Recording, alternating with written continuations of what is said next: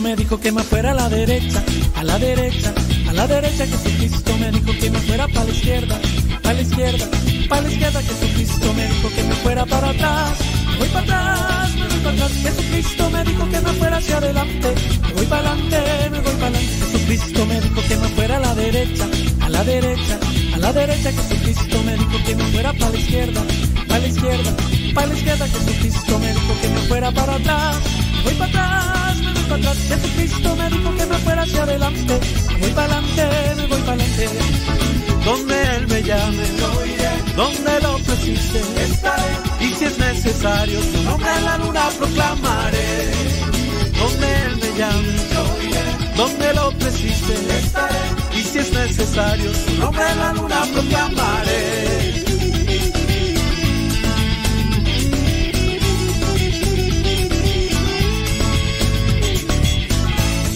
Me dijo que me fuera a la derecha, a la derecha, a la derecha. Jesucristo me dijo que me fuera para la izquierda, para la izquierda, para la izquierda. Jesucristo me dijo que me fuera para atrás, me voy para atrás, me voy para atrás. Jesucristo me dijo que me fuera hacia adelante, me voy para adelante, me voy para Jesucristo me dijo que me fuera a la derecha, a la derecha, a la derecha. Jesucristo me dijo que me fuera para la izquierda, para la izquierda, para la izquierda. Jesucristo me dijo que me fuera para atrás, me voy para atrás, para atrás. Jesucristo me dijo que me fuera hacia adelante, me voy para adelante, me voy para adelante.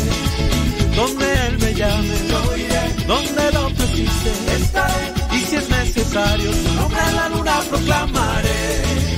Donde Él me llame.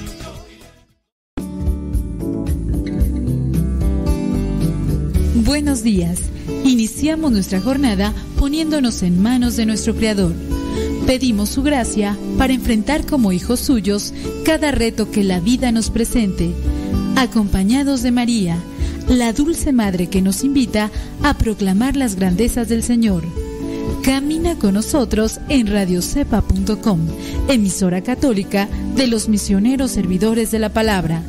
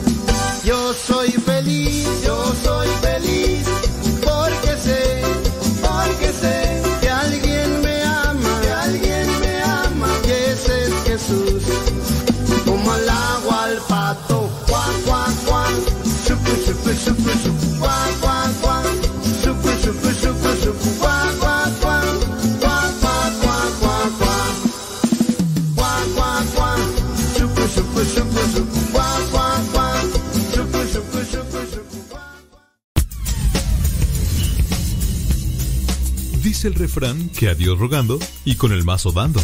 Y el que madruga termina más temprano. Inicia la mañana con una reflexión. Aquí, en tu programa Al que madruga. Con el padre modesto Lule Zavala. Comenzamos.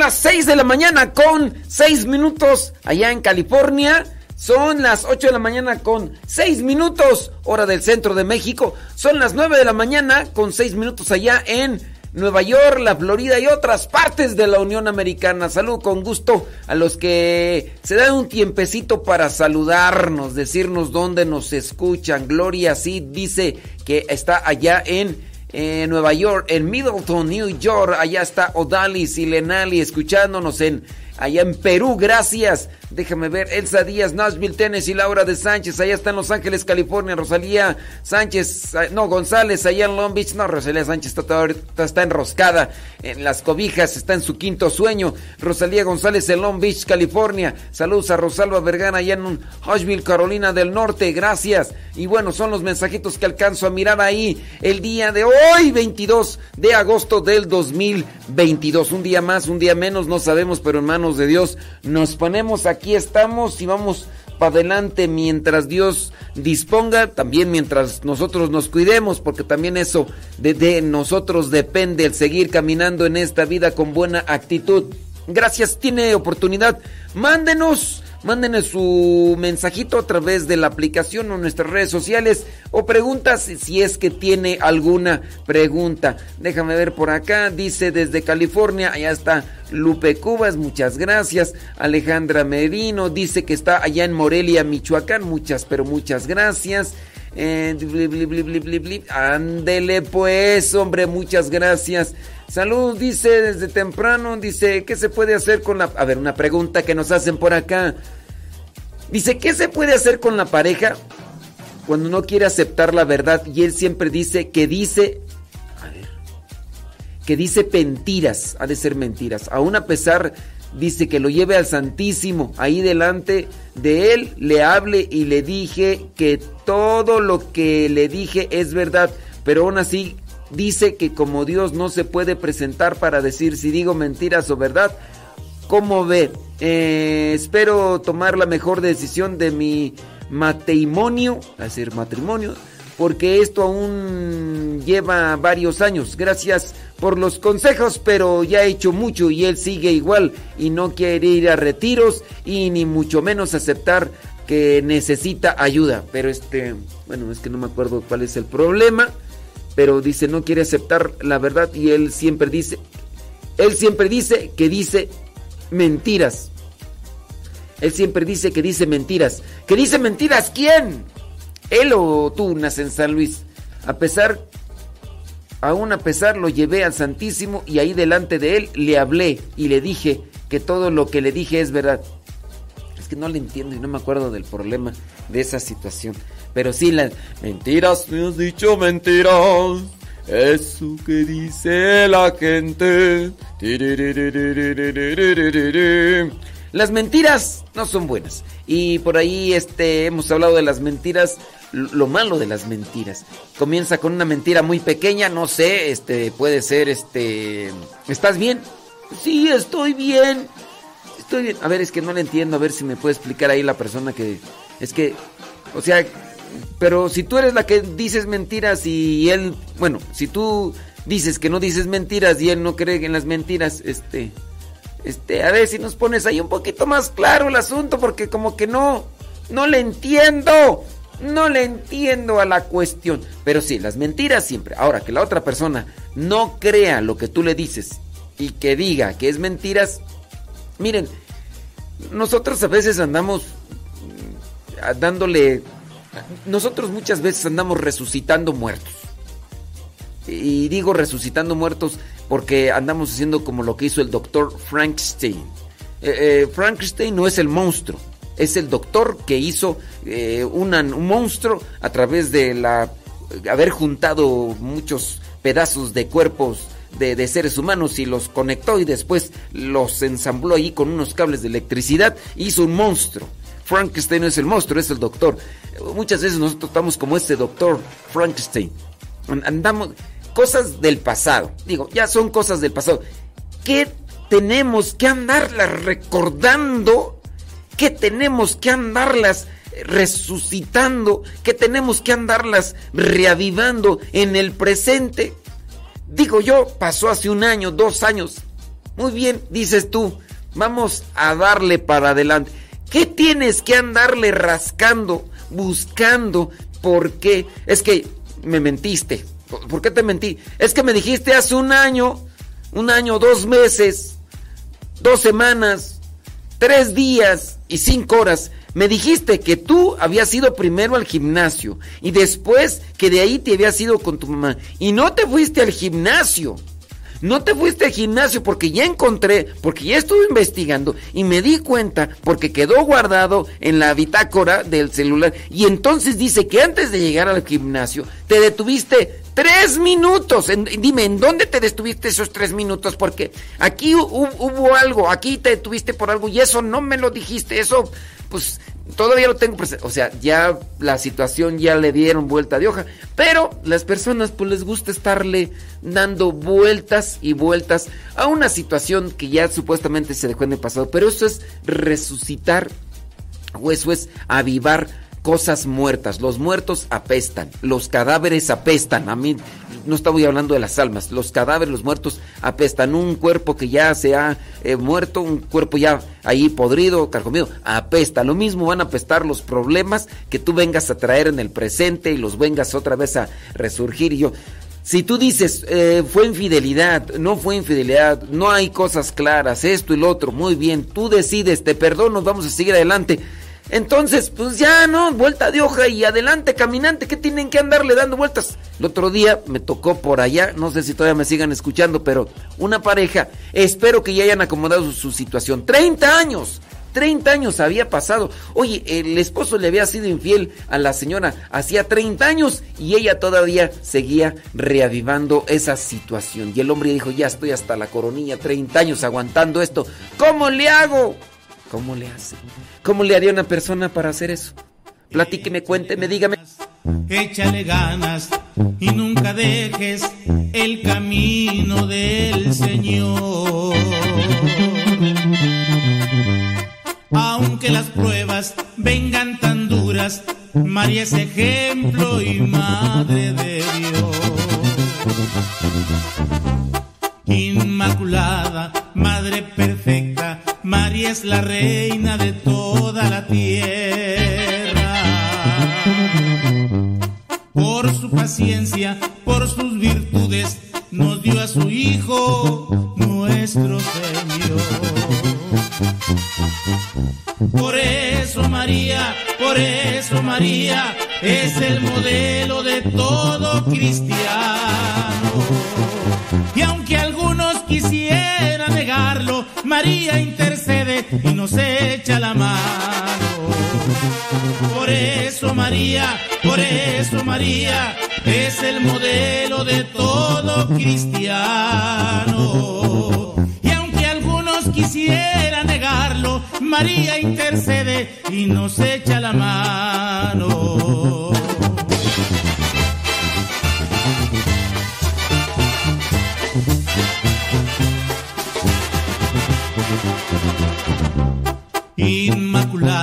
Madre perfecta, María es la reina de toda la tierra. Por su paciencia, por sus virtudes, nos dio a su Hijo, nuestro Señor. Por eso María, por eso María es el modelo de todo cristiano quisiera negarlo, María intercede y nos echa la mano. Por eso María, por eso María es el modelo de todo cristiano. Y aunque algunos quisieran negarlo, María intercede y nos echa la mano.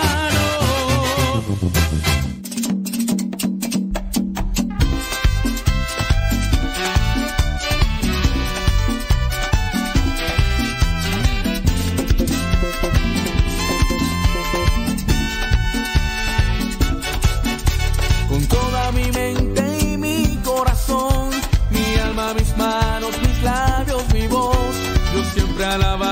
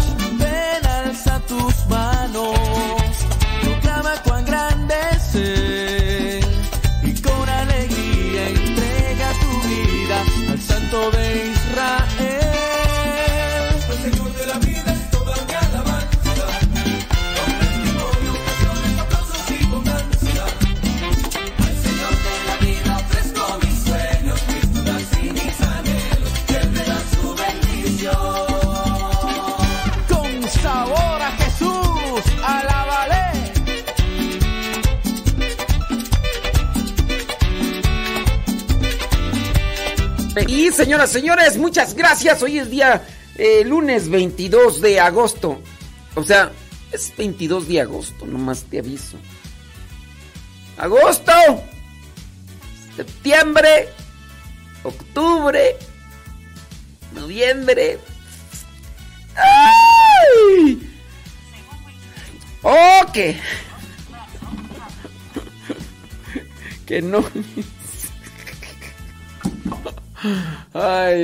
santo.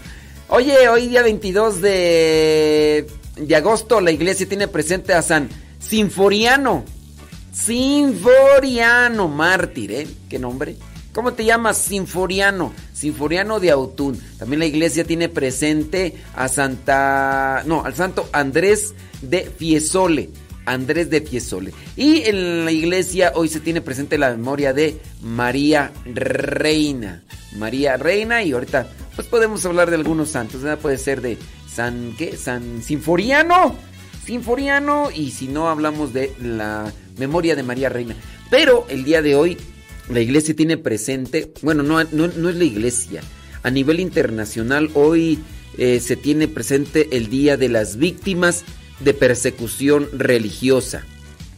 Sí, víctimas de persecución religiosa. Y ahí es donde entramos en un tema delicado porque, pues si bien hay mucha persecución actualmente, no se toma en cuenta. Este 22 de agosto se conmemora el Día Internacional de las Víctimas de Actos de Violencia basados en la religión o las creencias, fecha que resalta la difícil situación que atraviesan muchos cristianos perseguidos. Y hay muchas cosas que se están dando, dice. Bueno, aquí está una... Aquí hay una descripción de lo que vendría a ser el día, el motivo y lo que está sucediendo a nivel global y cuándo comenzó esto y todo lo demás. Eh, dice el presidente. Bueno, ahí lo dejamos esta cuestión. Solamente tener presente que hoy es el Día Internacional de la Persecución Religiosa. Dice actualmente unos 5.200 millones de personas, es decir, alrededor del 67% de la población mundial viven en países donde se producen graves violaciones a la libertad religiosa, entre ellos los países más poblados del planeta, China, India y Pakistán. Y aquí hablamos de persecución religiosa porque si tú no adoptas o abrazas la religión que estos gobiernos, principalmente gobiernos, están eh, imponiendo o propulsando o proponiendo, pues ellos entonces es cuando dicen, ah, no, pues ahí te va, ándale pues, hombre. Si no eres hinduista, si no eres mm, islámico, si no eres budista, allá en, allá en China. Bueno, y hablando de esa persecución religiosa, eh, acuérdense que hace unos cuantos días allá en Nicaragua, se, pues llegó la policía y se llevó uno de los obispos, el obispo, ¿cómo se llama? Monseñor Rolando Álvarez. Entraron en la madrugada, ¿de qué día tú fue? El día 19, viernes 19 de agosto de este año 2022. Entraron, le dijeron en la madrugada, ¿sabe qué? Usted está haciendo daño, está haciendo daño aquí a, a nuestro gobierno acá en Nicaragua y nos lo vamos a llevar preso. Y se lo llevaron preso. Así, entonces, no solamente es eso, sino que han restringido, incluso han cerrado, han bloqueado para que las personas no participen de misa o para que los sacerdotes no tengan ese encuentro con los fieles y así puedan participar de la celebración. Expulsaron a las religiosas de la comunidad del Instituto de Hermanas de la Caridad, eh, un instituto que se dedica no tanto al anunciar y a compartir la fe, sino a ayudar a los enfermos, a los pobres y a los necesitados, fundadoras de esta comunidad, la Santa Madre Teresa allá de Calcuta, allá en la India, y que, pues bueno, ella fue visitada que por la princesa Diana, que el presidente Ronald Reagan, San Juan Pablo II, por personas incluso ateas iban a tener un encuentro con, él, con, con ella, con, porque estaba haciendo, en vida, haciendo una labor muy buena. Después de que deje el instituto, el instituto de las Hermanas de la Caridad siguen haciendo eso. Ahora entonces en Nicaragua dicen, ¿saben qué? Ustedes aquí están afectando a nuestro Estado, a nuestro gobierno. Y las corrieron. Las corrieron, se fueron para allá a Costa Rica, todas las hermanas religiosas. Después han estado cerrando estaciones de radio católicas. O sea, la persecución religiosa allá en, en Nicaragua está bárbaro. Por allá nosotros tenemos un contacto con, con Radio María allá en, en Nicaragua y pues bueno, nos, nos dicen que está difícil la situación, tú que, pues bueno, que pues eh, hay que rezar mucho y todo eso porque sí, viven sobre una... Y hablando de esta situación de, de, persecución, pues en Estados Unidos pues anda una situación más o menos parecida.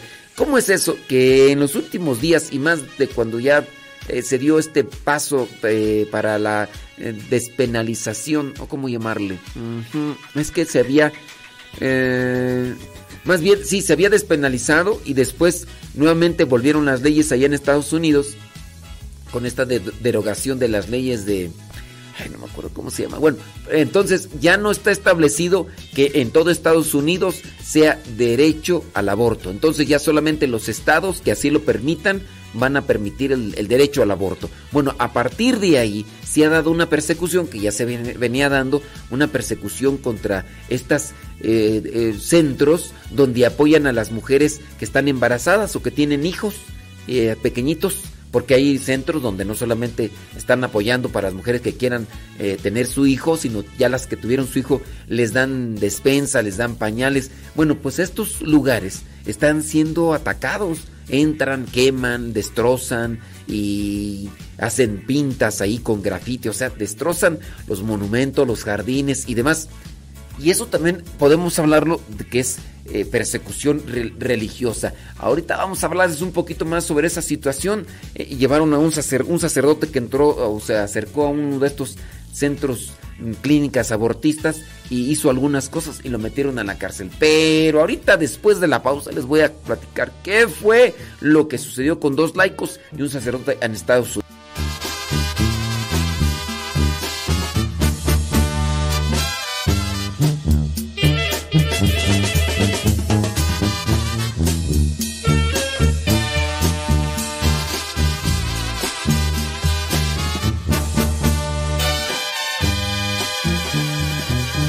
Después de tanto buscar por ahí la felicidad, después de tanto buscar y no poderla encontrar.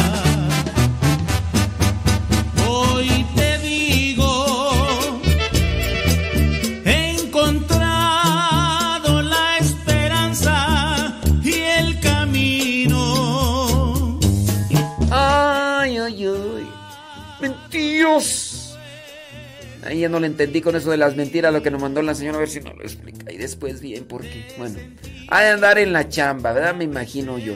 Hice una pregunta, una señora me regaló esta cruz.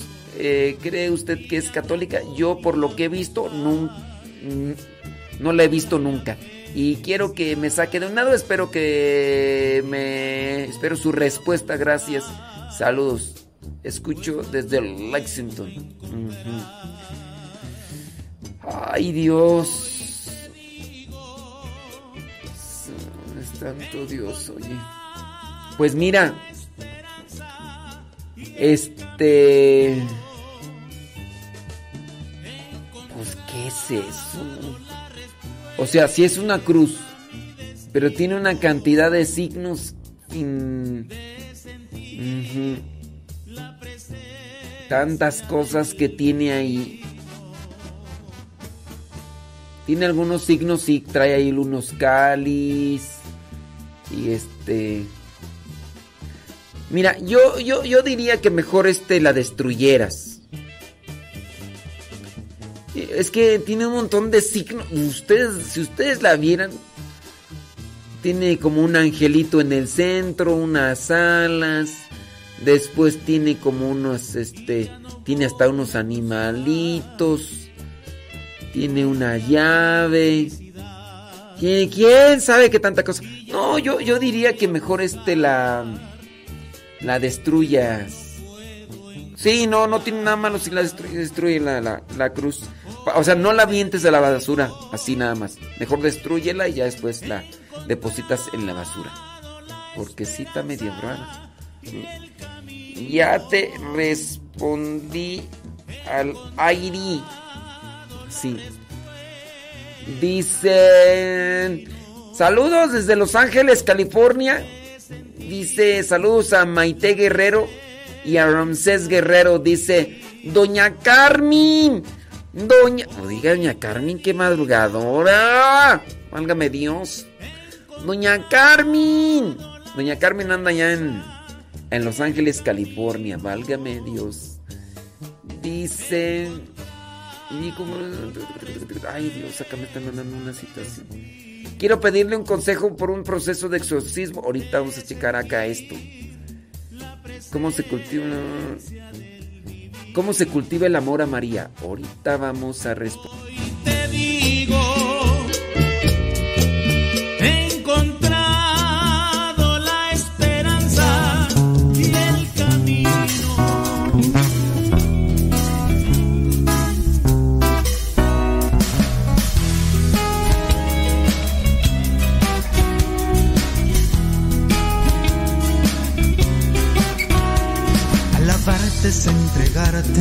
Mi ser todos los días, es tener dispuesta el alma, servir con amor, agradar a tu corazón, darme a ti tal como soy, alabarte es más que una canción, oh alabarte,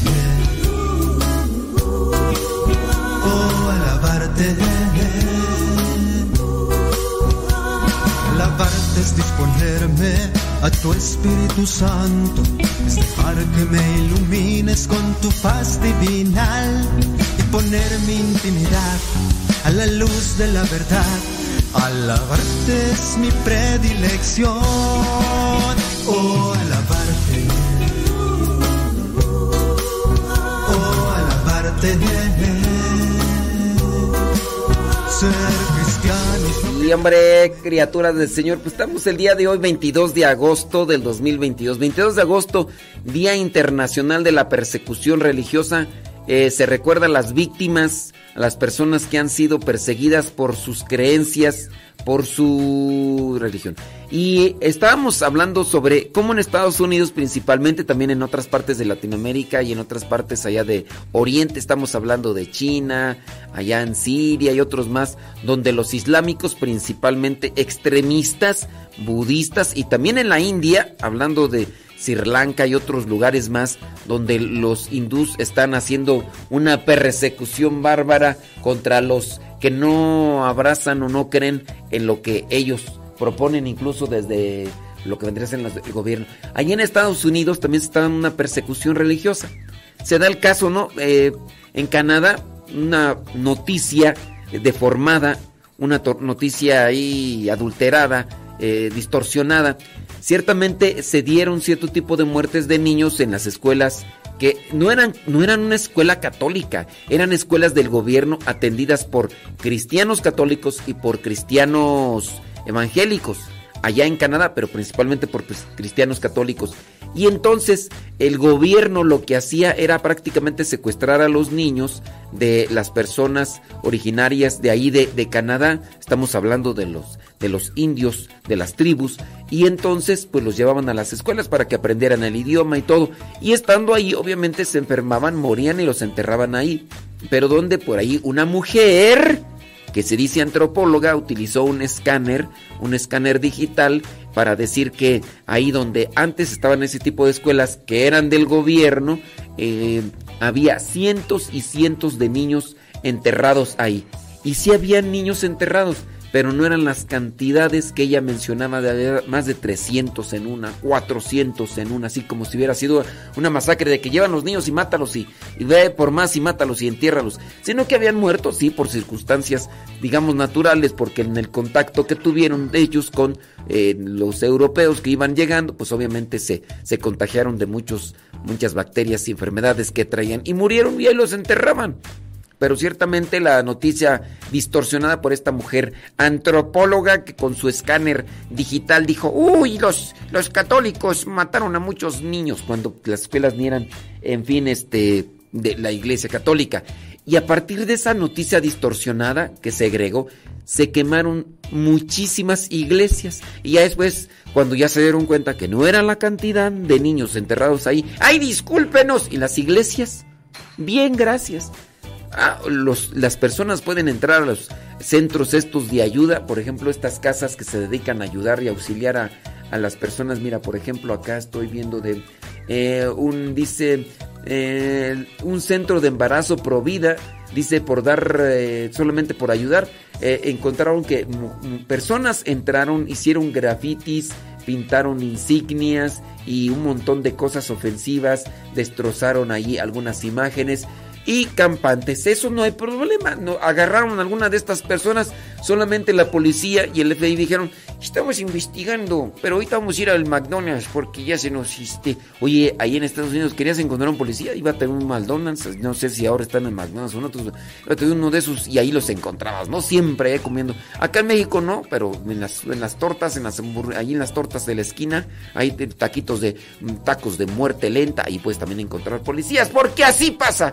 Y, pues sí, o sea, pueden allá, tú puedes entrar a estas iglesias, destrozarlas, quemar bancas y, y la policía, vamos a, vamos a iniciar un, plan de investigación. Ah, pero que no vaya por ahí un, un, sacerdote y dos laicos a, a rezar afuera de un centro o una clínica abortista porque llega la policía de inmediato, los esposan los suben a la patrulla y los llevan. Así pasó, dice, eh, por una campaña allá en Estados Unidos que se llama el rescate de las rosas rojas. ¿Y en qué consiste el rescate de las rosas rojas? Pues el chiste es que eh, personas entran a estas clínicas abortistas, entran a la sala de espera, entran a donde allá las mujeres están esperando en el momento en que le dicen, a ver, métese aquí, acuéstese, abra allí el negocio y vamos a meter una trituradora y vamos a destrozar a ese niño que está dentro y después con una succionadora y después esos materiales lo vamos a vender porque con ese material usted no sabe, hacemos un montón de cosas. Pues bueno, un sacerdote, dos laicos entraron a un lugar y entonces los agarraron. Dice Will Goodman, Matthew Connolly y el padre Fidel Musconsin, fraile franciscano de la Renovación, al que el tribunal se refiere como el señor Christoph Munsik, así se llama, bueno, él es padre, pero dice señor Christoph Munsik, fueron condenados cada uno a 90 días de cárcel y se les ordenó pagar 750 dólares en multas y honorarios por su papel en un rescate de la Rosa Roja. El pasado dice...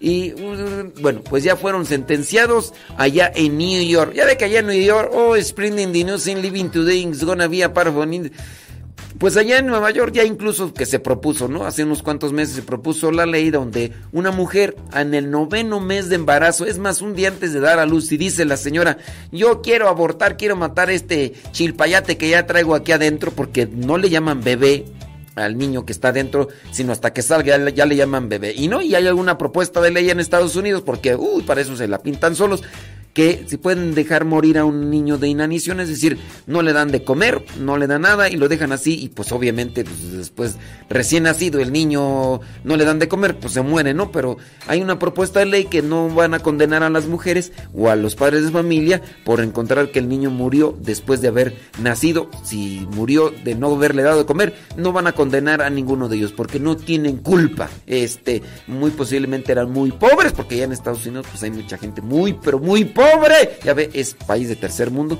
Y entonces, pues esa propuesta de ley, pues así. Y así pasa. Entonces, este sacerdote, estos dos laicos, entraron allá en New York, entraron a este centro clínica abortista. Y nomás se metieron así a decirle a unas, señoras allá en silencio, pasivamente, no entraron haciendo graffiti. no entraron quemando instalaciones, no entraron destrozando figuras, ni nada como si lo hacen los otros grupitos. ¿Y qué dijeron? Ah, ¿Saben qué? Agárrenme a estos dos señores y al sacerdote y los esposaron y los van a, los condenaron ya a 90 días de cárcel y también a pagar los, ciento, los 750 dólares de multa. Ah, pero si no cumplen con su pena, entonces esos 90 días le van a subir otros 30 días y así ya ven allá en Estados Unidos si no pagas tu multita, después con el tiempo, después de si no pagas los 750 dólares en 10 años, pues imagínate le van a ir montando porque allá no olvidan nada, uff, allá son bien rencorosos. Pues así está la persecución religiosa allá en Estados Unidos. O sea, ¿cómo, ¿cómo, se entiende eso? O sea, puedes entrar y quemar una iglesia, puedes entrar y destrozar un centro de ayuda para mujeres embarazadas que quieran tener su bebé, para mujeres también, por ejemplo, en este centro que quemaron ahí, que no, no quemaron, sí entraron y destrozaron ahí a, eh, las algunas cosas, hicieron grafitis y todo. Y lo que hacen en este centro es que pues es ayudar a las mujeres que acaban de dar a luz. Les dan eh, pañales para sus chilpayates y también les dan algunas canastas con productos básicos para que ellos puedan eh, sustentar y darle de comer a sus... A eso estamos llegando la actualidad. O sea, es, es más malo ponerte afuera de un centro, de una clínica abortista. Es más malo hacer eso que, que quemar una, iglesia que grafitear, que destrozar. Porque imagínate que ya entran ahí al a la, este centro de ayuda para mujeres embarazadas. Lo están grafiteando. O sea, están ahí del piso y están grafiteando. Entonces tenemos que pintar. Algunas imágenes son destrozadas y demás. tenemos que arreglar esto. ¿Y eso que no lo paga? No, hombre, eso no hay problema. Pues, lo podemos quemar. Te compras uno nuevo. Pues, ¿cuál es el problema? Van a agarrar a las personas. Ah, pues, vamos a ver qué hacemos. Por lo mientras, vamos a ir por una hamburguesita allá en McDonald's porque estamos, necesitamos llenarnos de proteína. Y vamos a ir a comer pura comida saludable. Así que, este, ya después lo arreglamos arreglamos eso, porque pues eso no es mucho problema. No, avísenos, avísenos por favor, si es que por ahí se están afuera de una clínica abortista, si es que están rezando. Si están rezando, eso sí es grave. Inmediatamente vamos a ir y vamos a agarrarlos. Y si quieren les damos a dar una paliza como el, como el Ronnie King, porque vamos a darles una paliza como ese fulano para que, para que entiendan esos. No deben de rezar porque es, una es un atentado contra la libertad de, las personas y, y, eso es un agravio a los seres humanos. Hasta, esa, hasta ese punto estamos cayendo en la hipocresía. Estamos cayendo en la hipocresía de, decir eh, las cosas y, de vivir las cosas. Como dijo el Buki, ¿a dónde vamos a parar?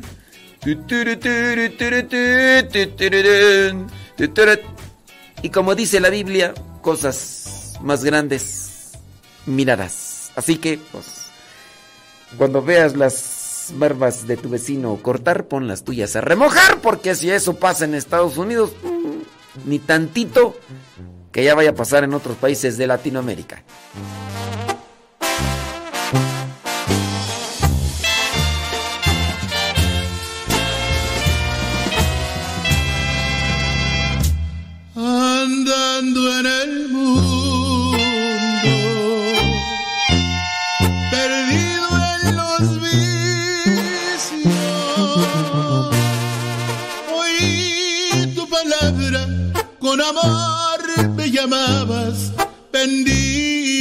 Señor.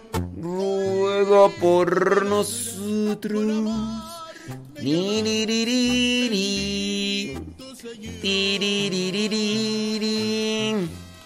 Ah, sí es cierto que vamos a responder a esta pregunta que nos están haciendo por acá. Dice que tú yo viví 16 años con el padre de mis hijos. Después de dos años de vivir como pareja, él buscó a su ex. Y eso nos trajo muchos problemas. No, pues no. Está, difícil. Salud de San José Nuevo, Celaya, Guanajuato, dice Laura Montoya. Saludos a los de Guanajuato, ahora Vali. Saludos a los cepas que están, ay, tan, tan bien flaquitos los cepas ahí con la, con la señora Gaby. Ay, sí, denles de comer, mire. Ay, también desnutridos. Ay, muchachos. Ay, pobrecitos, si no nos van a dar este anemia. Pobrecitos muchachos. Sí, deles algo para llevar. Ay, Dios mío. Pobres muchachos. Saludos a un Guayusei. ¿Qué onda? ¿Cómo andamos? Un Guayumín. Que ya tocaron unas golondrinas, Guayumín. Guayumín. Déjame ver acá, Jiménez Pellita desde. ¿Desde dónde? Desde Ohio. Saludos hasta Ohio. Ándele pues. Déjame ver quién más. Por acá, Rosilina González de Franklin, Carolina del Norte. Gracias. Saludos, María Gamino desde Chandler, Arizona. Gracias. Sí. Sí, ya Dios me dio la licencia de conocer a mi nuevo nieto, padre. La grande tiene cinco años y ahora el nuevo bebé, el mayorcito, se llama Jair. Ándele pues. Y ahora, este se llama Emir. Álgame Dios. Dice, saludos, aunque no me va a leer según como describió la cruz, como hace mucho el padre nos explicó esa cruz. Es que yo esa cruz no la conozco. Si yo no la conozco, pues si padre Cornejo la conoce ya. Sí. ¿Es antigua? ¿Qué tú? Dice, padre, aunque no me va a leer según como describió la cruz, no hace mucho padre Conejo nos explicó esa cruz, es antigua. Bueno, pues yo no la conozco. Miren, eh, hablando de la antigüedad, este... Ciertamente a lo mejor él en el video, el padre Cornejo, presentó la cruz. Digo, ustedes no supongan, si no saben de qué cruz estoy hablando. ¡Ah, es de la misma! ¿Eh? Es de la misma. Es de la misma cruz. ¡Oh, sí, es idéntica! Yo, yo la vi, yo la vi con mis ojos. Digo, no supongan. Me lavó toda culpa y me perdonó. Su sangre preciosa me lavó toda culpa y me perdonó.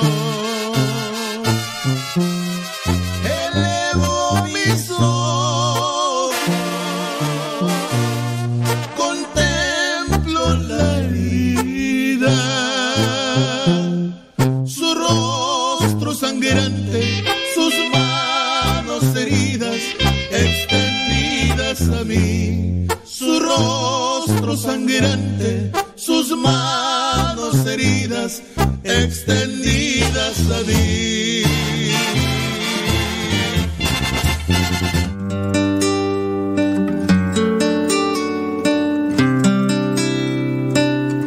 Señoras, señores, gracias, muchas, pero muchas gracias. Ya son 45 después de la hora a tiempo, con el tiempo para que lleguen a tiempo. Personas que nos mandan sus mensajitos, que ustedes también nos pueden mandar sus mensajitos a través de la aplicación nuestras redes sociales.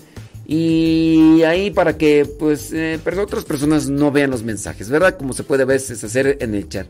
Dice por acá esta persona, dice, yo viví 16 años con el padre de mis hijos. Después de dos años de vivir como pareja, él buscó a su ex y eso nos trajo muchos problemas. O sea, 16 años viviendo juntos. Recién se juntan, este, a los dos años él busca a su ex y eso trajo muchos problemas. Nos separamos por algunos meses, ya teníamos un niño y venía otro en camino. O sea, se a los dos años ya tenían uno y ya venía otro en camino, dice. Se separaron, ya teníamos un niño y venía otro en camino. Las cosas se complicaron, dice, con el embarazo. Fue de alto riesgo y volvimos hace dos años que nos separamos. Ya no he podido perdonar las cosas tan hirientes que me decía. Ahorita eh, me he aferrado mucho a Dios y siempre pido que Él me ayude para poder perdonar, porque yo sé que sola no puedo. Bueno, pues entre más te acerques a la luz, más te vas a iluminar. Es así de sencillo. Mientras más te acerques a la luz, más te vas a iluminar y también más calor y fuerza vas a obtener. Eh, hay que acercarse a Dios. ¿Cómo? Pues vamos a acercarnos a Dios Con la oración vamos a acercarnos a Dios con los sacramentos. Estás casada, te puedes acercar a los sacramentos. Bueno, pues adelante, la reflexión. Y otra cosa, no sigas comiendo del pasado, mija. Eso de comer de las cosas pasadas te intoxica. Comer de las cosas pasadas lo único que nos hace es darnos una infección espiritual. Ya, ¿para qué estarle dando vueltas y vueltas a la cuestión? Y hay que dejarlo a un lado. Eh, somos muy tontos cuando seguimos tragando de lo que sabemos que nos hace daño. ¿Por qué seguir tragando? ¿Por qué seguirle dando vueltas? Ya, dale vuelta de hoja y para adelante, caminante. Algunas personas que también pienso yo dentro de su irreflexión te dicen, no, es que tú no debes de faltar a tu matrimonio. A ver, en primera, en primera, ella no faltó, el que faltó fue el viejo. El viejo se fue con una mujer. El viejo hizo otros hijos con otra mujer. Sí, pero ella no tiene que abandonar a su esposo porque es la cruz. La cruz que Dios le dio y tiene que estar con él. Oye, pero ya después de que regresó, el Señor la ofende, la desprecia, la humilla, la pisotea, eh, la denigra. No, pero no importa. Ella no tiene que faltar a su matrimonio, tiene que seguir con el esposo. El esposo ya no la quiere la maltrata, la golpea. No, no, ella tiene que seguir con su matrimonio porque no tiene que faltar a su sacramento. Yo disculpe, pero ese tipo de personas yo pienso que también les hace falta un foco en la cabeza para que se enciendan más porque ese tipo de mentalidad es absurda y esa actitud no es cristiana. ¿Cómo puede ser posible que hay personas todavía que están aferrándose a ese tipo de conducta cuando se dan cuenta que la persona que se aleja de alguien que demuestra que realmente no la quiere y que mm, lejos de que no la quiere y la está ofendiendo, pisoteando, humillando, ese tipo de personas se tienen que alejar? Las, las, señoras, principalmente en este caso, se tienen que alejar de una pareja así. No, es que entonces esa persona ya no puede comulgar. ¿Por qué no puede comulgar si ella no está en pecado? La que, el que está en pecado es el, el otro. ¿Qué es tu hijo o qué? ¿Por qué lo estás defendiendo? ¿Es tu hijo? ¿Todavía ves a ese mm, barbaján y todavía lo estás defendiendo? Sí, pero es que está ofendiendo a Dios esa señora. Esa señora se tiene que quedar allí. No importa que la mate, no importa que la mate. Va a morir mártir esa señora. Qué mente tan estúpida de veras tienen algunas personas cuando tienen ese tipo de, mentalidad. Y discúlpenme que se los diga. Bueno, no, discúlpenme, ya lo dije. Eh, ¿Qué, qué mentalidad tan estúpida? ¿Cómo puede ser posible que piensen que una señora está ofendiendo a Dios cuando se aleja, cuando se da cuenta que el esposo la está humillando, maltratando? Eso, eso no es pecado, alejarse de una persona que te humilla, te desprecia, te pisotea, te escupe, te maltrata, te denigra. Eso no es pecado alejarse de una persona así. Si una persona ya se siente ofendida, denigrada, ya no aguanta más. Y algunas personas piensan, ay, pero ¿qué va a pasar con sus hijos? Sus hijos están desgraciando más por vivir en un infierno como ese. Ay, no, pero ¿qué va a pasar en el futuro? En el futuro, si se siguen quedando en un infierno como eso, las situaciones de sus hijos va a ser todavía peor, porque ellos están ahí chupando, porque ellos absorben más que los grandes las situaciones tan lúgubres y tan nefactas en las que están viviendo. Ay, pero tienen que vivir juntos, porque si no, entonces, ¿para qué se casaron? ¿Por qué no le dice al otro desgraciado, infeliz, perro arrastrado, mendigo, que está haciendo infeliz a la señora? A ver, ¿por qué no van con él y le dicen, ah, la mujer, la que está sufriendo es la que... Digo, me ha tocado atender este tipo de casos que me dan ganas de ir de veras con ese tipo de señoras, principalmente que pareciera ser que son las mamás de estos desgraciados, infelices perros mendigos arrastrados, y darles también una arrastrada a esas señoras, pero nomás porque no se me cruzan en el camino, estoy enchilado, ya me enchilé.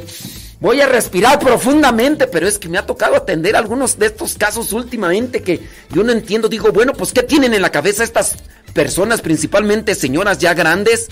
Que no, no tienen cerebro, tienen excremento en la cabeza, o qué, qué, es lo que tienen, por qué están pensando de esa manera, o qué es lo que tienen, tierra, lodo, o, ya, tienen vacía la cabeza. ¿Por qué dentro de lo que la adjudicación de Dios tienen que hacer o quieren hacer que la, la señora se mantenga en esa situación? Es que acabo de atender unos casos de esos que digo yo, ¿pero por qué? Y luego yo también les, les digo a las señoras, les digo, ¿por qué tienen que aguantar ustedes? Ya pelen gallo. Pero el, el, problema es que muchos de estos viejos barbajanes son tan inteligentes. Oye, no sé si ustedes miraron, por ejemplo, esta película que se llama El silencio de los inocentes, donde encontramos un hombre que con sus palabras llega a controlar a sus víctimas y que incluso llega a pensar que él es inocente, llega a hacerles pensar que él es inocente y que no ha hecho nada. Un hombre sumamente inteligente. Bueno, pues muchos de estos hombres inteligentes andan caminando ahí por la vida para desgraciarle la vida a las esposas desgraciar la vida a los hijos y hacerse pasar como víctimas y después ellos son los sufridos, los abnegados, los que si te alejas me voy a matar. Ay, Dios mío santo. Digo yo, señoras, no caigan en la codependencia. No caigan en la codependencia porque al final de cuentas las van a estar ahí atando y las van a estar ahí controlando y después las señoras ya no tienen la fuerza ni el valor para alejarse de ese tipo de situaciones porque dicen o ya les han hecho creer que si se alejan de ese barbaján, de ese ogro, de ese animal, que ustedes no la van a hacer en la vida. Y si te vas, ¿dónde? Si sin mí no eres nada. Y sí, a veces algunas personas se lo llegan a creer. Siento tristeza, siento pena por las mujeres que ya se han dejado atrapar por ese tipo de barbajanes. Pero bueno, hay algunas mujeres que todavía pueden salir de ese infierno, porque ese es un infierno en el que están viviendo. Señoras, ya despiértense. Ojalá ustedes despierten a tiempo para que no queden atrapadas ahí en ese jaula, en ese manicomio, en ese tormento. Y luego todavía el otro está con esta señora que la maltrata y va con la otra y deja de eso hasta quien se le cruce en el camino, hasta mismos familiares. Por ejemplo, el otro caso del señor que se metió con la hermana de la esposa y luego él diciendo que no y que eres, mm, Dios mío santo. Respiro profundamente porque estas horas de la mañana con estos corajes. Pues, pues, respiro. 1, 2, 3, 4, 5, 6, 7, 8, 9, 10, 11, 12, 13, 14, 15. Paso a otra situación. Dice, ¿hay alguna manera de um, cómo perdonar más pronto? Digamos un camino más corto. Mm, vas a perdonar más pronto en la medida que te desconectes de lo que te hirió nuestra mente, ahí estamos nosotros. Entonces, yo digo, viene algo a mi mente, me desconecto. Yo, eso digo, eso no me conviene ahorita. No me conviene, ahorita me desconecto. Tengo todavía voluntad, tengo control todavía sobre mis pensamientos, eso lo desconecto. En la medida en que vayas haciendo un hábito en eso, vas a agarrar fuerza. Vas a agarrar fuerza y vas a decir esto sí y esto no.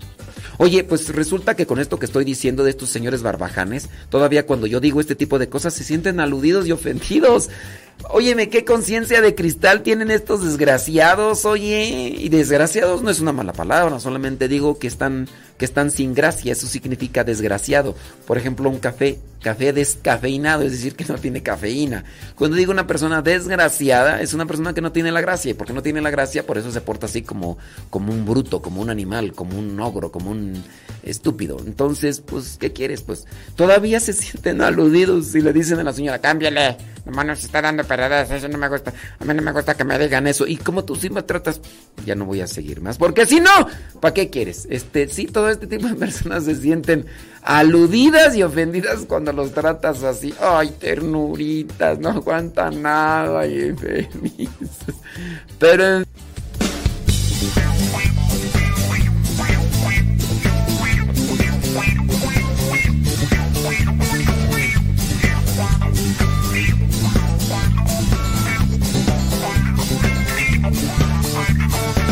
Bendito sea el Señor, toda la tierra te cantará, toda ardilla ante ti de doblar. Bendito sea el Señor,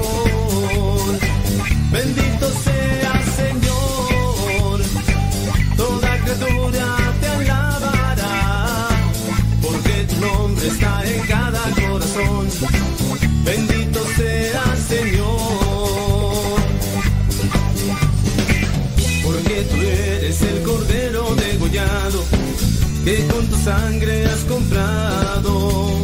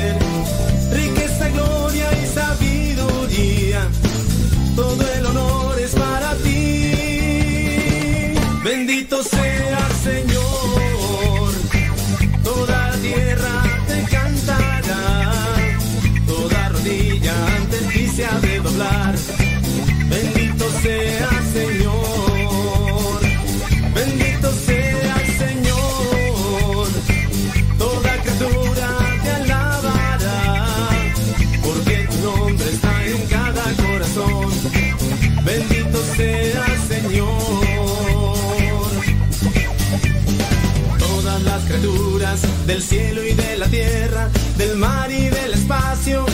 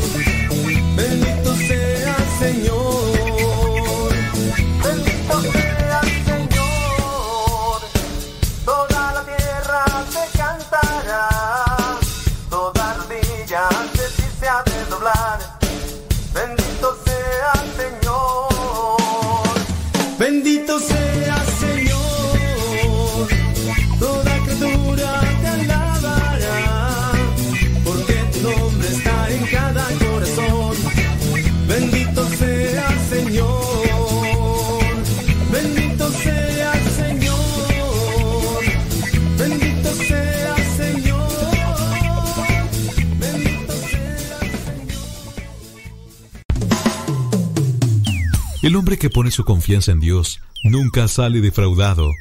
Ya estamos de regreso en el programa Al que Madruga con el padre modesto Lule Zavala.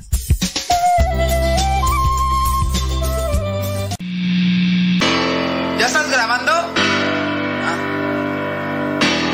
No, pues lo que pasa es que. Lo que pasa es que. ¿Vas a ir o no vas?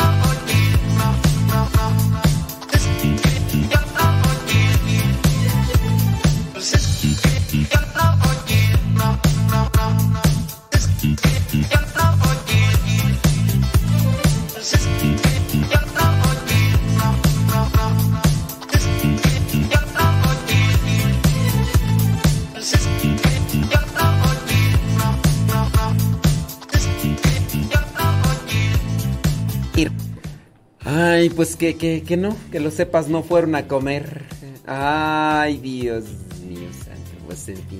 En fin, en fin. Son las 9 de la mañana ya con dos minutos, hoy día mmm, 22 de agosto. ¿Cómo le va? ¿Cómo le ha ido? Bien, que bueno, me da muchísimo gusto. Ahí estamos en sintonía. Ah, se las va a llevar. Ándele pues, que le vaya muy bien. Ándele. Muy buenos días, tenga usted a esta hora de la mañana. Good morning por la mañana, dicen algunos. dicen algunos. ¿eh? Dice toro, toro, toro, toro, toro. Vámonos ahí al Telegram. Vámonos al Telegram. Dice. Desde Kansas City, Ismael Novas. ¿Novas o si vas? ¿No vas o si vas? Dice por acá, esas personas necesitan terapia. Se agarran del papel de víctimas porque no saben. O sea, necesitan pero no quieren.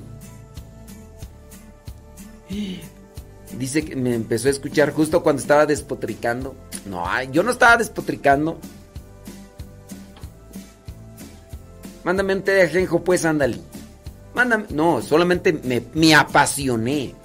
Sí, me apasioné. Dice, esas personas necesitan terapia. Agarran el papel de víctimas porque no saben vivir de otra manera. O tal vez son dependientes o bajo estima. Pues sí. Pues... ¿Qué te digo? Pero sí, la mayoría de ellos no. Dice, saludo, dice a mi, a mi compadre Ricardo Salas que este domingo dio el anuncio para invitar a matrimonios a integrarse en movimiento familiar. ¿Y qué cree? La gente no quiere, padre. Este fin de semana el Evangelio nos dijo que la puerta es muy angosta y que todos se salvarán. Y, no todos se salvarán y las familias no hacen nada por acercarse. Pues miren, no se quieren detener y dicen después, miren, mientras a ustedes no los convenzan, mientras a ustedes no los convenzan, ustedes échenle, Rafael Solís. Ustedes sigan adelante. La cuestión es que ustedes no se desanimen, Rafael Solís. Saludos, dice, le pido oraciones por la próxima semana. Nos mudamos para Dallas, Texas. Será un cambio de 360 grados. Claro que sí. Bueno, pues. Saludos, dice Juan Silva. Échenle ganas, Juan Silva. Oye, este, ¿y qué onda entonces ya? ¿Dejas las vacas? ¿O qué? ¿Y luego las vacas? Mm. Padre dice, no se agüite, sus consejos y su humor es de gran ayuda en mi persona. A mí me ayuda mucho. Voy conociendo más sobre la palabra de Dios. Saludos desde el Bronx, dice Marisela Pérez. Bueno, pues una fumigada para que despierte en la mañana. Mm, Este mm, dice, sí, padre, yo cuando vaya para mi rancho le voy a estar mande, mande, Dice, eso sí entendemos, padre. Si contara mi testimonio me regañaría un montón, pero creo que ya pasó. Pero dejó muchas heridas por nuestras decisiones. Escuchándolos desde Dallas, Texas, limpie y limpie, dice Lali Tapia.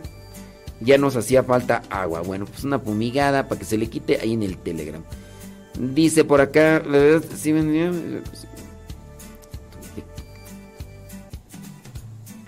Patuquetu. ¿Dónde está?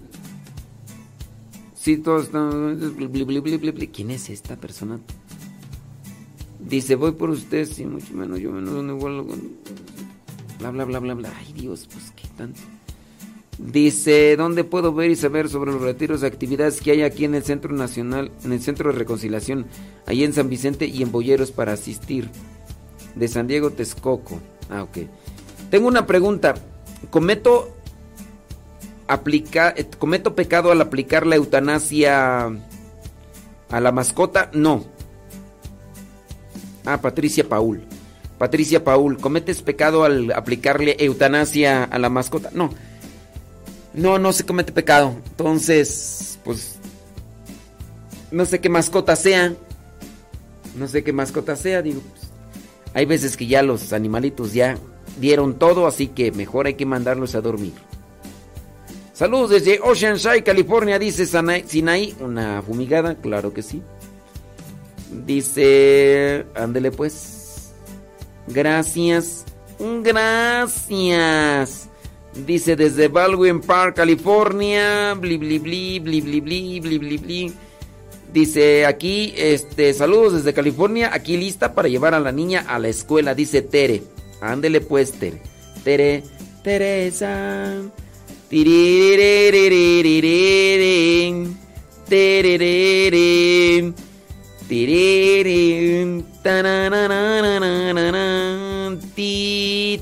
La niña de. De. mm, Ay, de este Mari Gamboa. La niña de Mari Gamboa ya cumplió tres meses. Guau. Lea. Lía o Lea, ¿cómo se llama? ¿Cómo se dice? Es que Lea. ¿Dónde leo? Dice. Mire, este ya, ya la bautizaron. Ándele, qué bueno. Dicen allá en mi rancho, ya le tumbaron los cuernos. Dice aquí escuchando Radio Cepa desde Lotro, California. Una fumigada para Mari Gamboa. Sí, no, se- no, no comete pecados si le aplican eutanasia, hombre. Dice, es una perrita, tiene 15 años. Háganle su fiesta antes de. Antes de, que le den matarile, lire, lire, lire, lire, lire, lire, lererón. Sí. Ay Dios, pues que, ¿por qué no se escucha? Santa Madre de Dios, pues qué está pasando aquí. ¿No se escuchan los efectos? ¿Por qué? No se escuchan los efectos. ¿Qué está pasando? Algo hice. Algo hice. A ver. No sé qué hice que no se escuchan los efectos. Santo Dios. ¿Qué hice tú? Tan, tan, tan, tan, tan. No nos escuchan. ¿Por qué no se escuchan? No sé. Voy a investigar a ver qué hice. Algo hice. Ah, ya sé por qué no se escuchan. Sí es cierto. Sí es cierto. Pues sí, pues cómo se van a escuchar. Pues sí. Ya me acordé. Es que hicimos cambio de disco.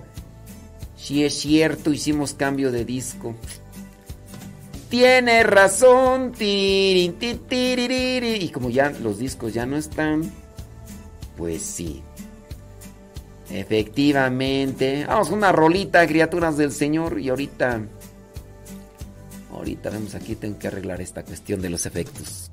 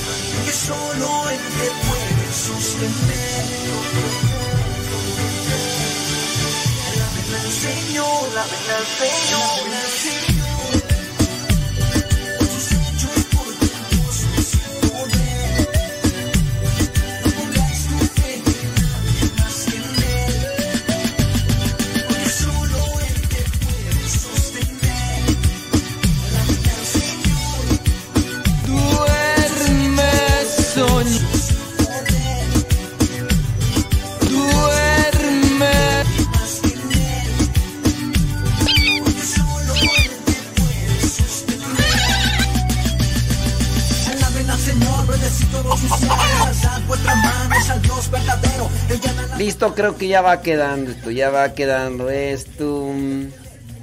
Ahorita regreso, déjenme echarle algo a la tripa.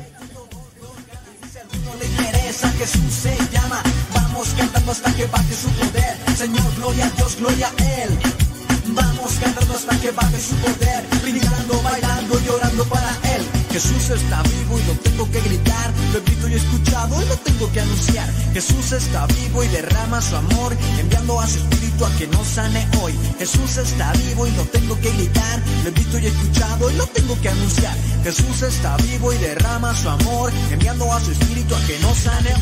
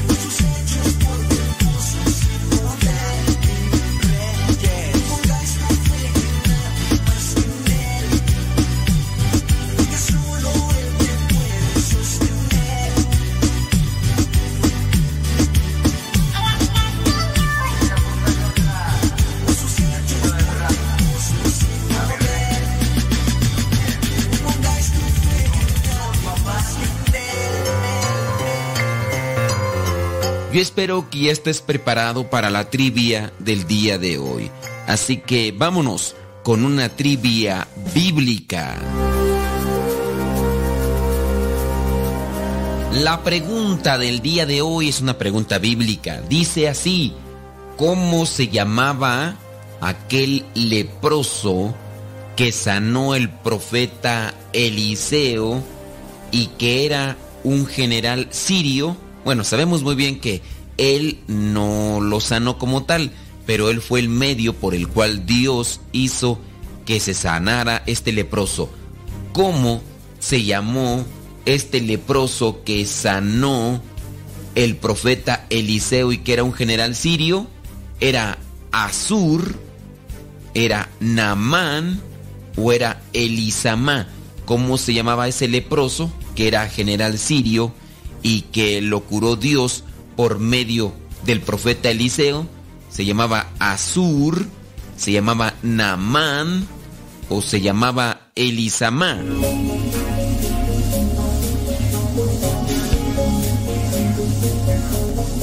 Si tu respuesta fue que se llamaba Azur, déjame decirte que te equivocaste.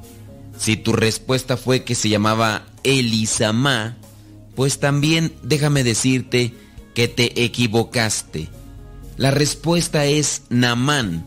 Así se llamaba este general sirio que estaba lleno de lepra, esta enfermedad que comienza a hacer que se caiga poco a poco partes del cuerpo, la piel misma comienza a podrirse y comienza a caerse.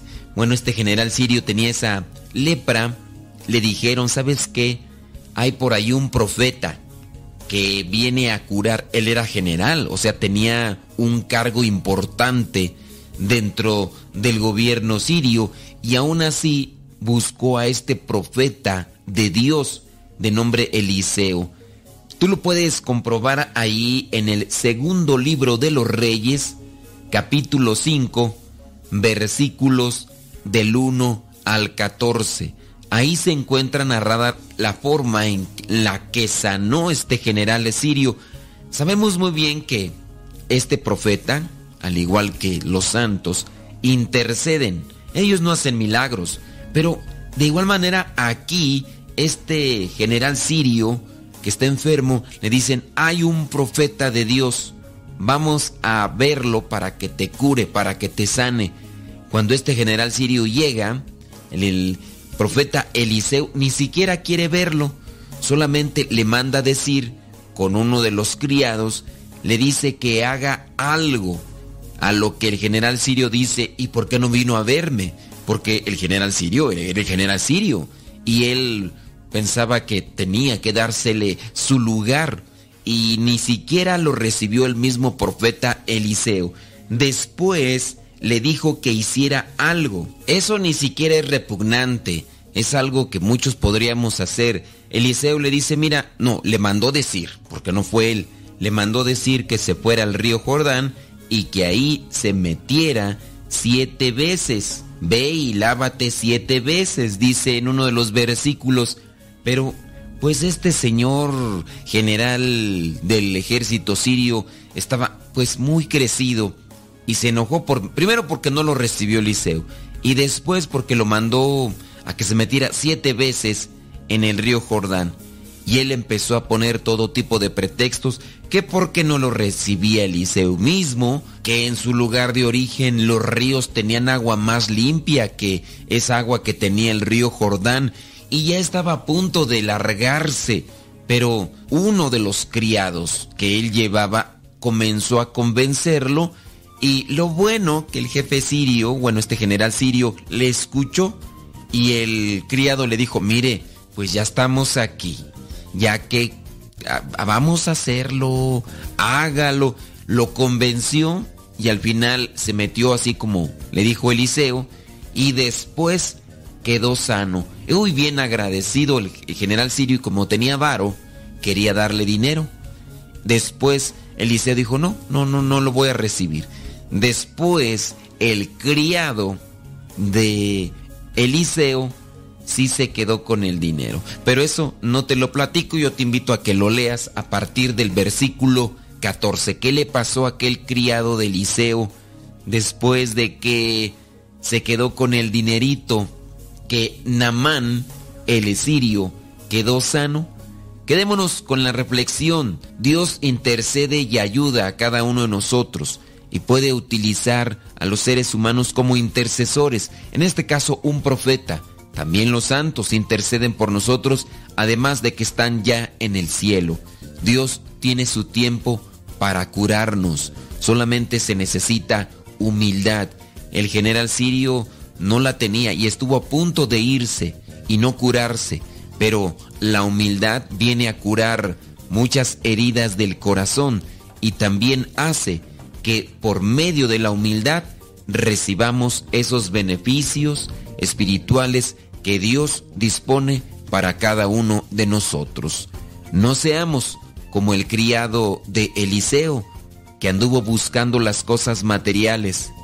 No seamos como el general sirio, llenos de soberbia. Busquemos la humildad, busquemos cumplir con la voluntad de Dios para recibir bendiciones de lo alto.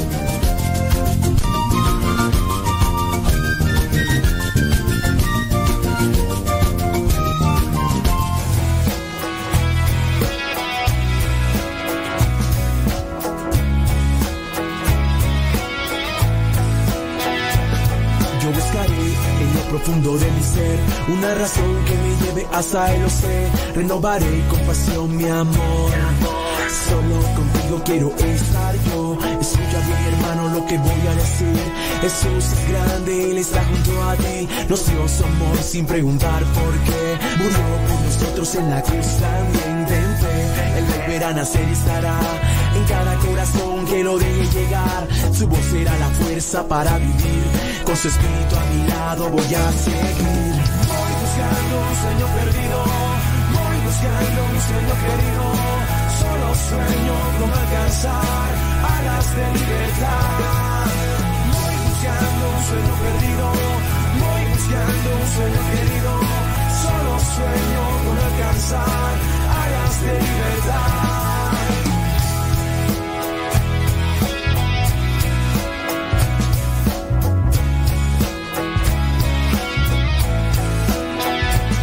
Yo te amaré, no que me pueda detener, tú me amarás en esta vida sin igual, me llenarás con todo tu amor y verás que no hay nadie que te ame más que yo. Serás mi sol, tu luz brillará, por siempre en mi interior me guiarás, día a día eres mi alegría, paso a paso en tu palabra descubro que me amas. Dentro, el volverá a nacer y estará en cada corazón que lo deje llegar, su voz será la fuerza para vivir, con su espíritu a mi lado voy a seguir. Voy buscando un sueño perdido, voy buscando un sueño querido, solo sueño con alcanzar alas de libertad. Sueño perdido, voy buscando un sueño querido, solo sueño con alcanzar alas de libertad.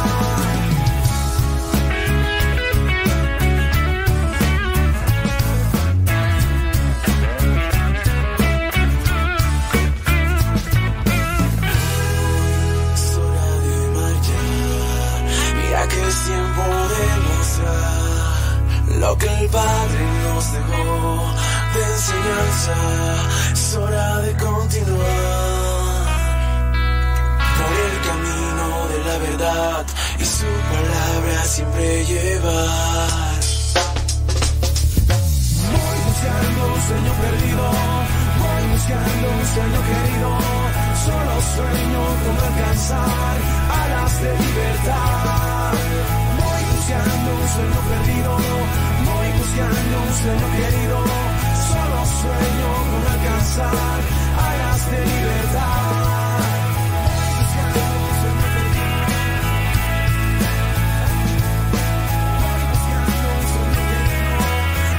De libertad.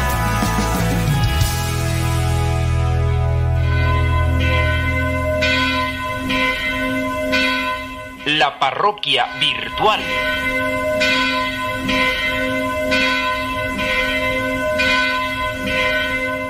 Bueno, pues ya nos está llegando un mensaje, vamos a ver qué es lo que dice.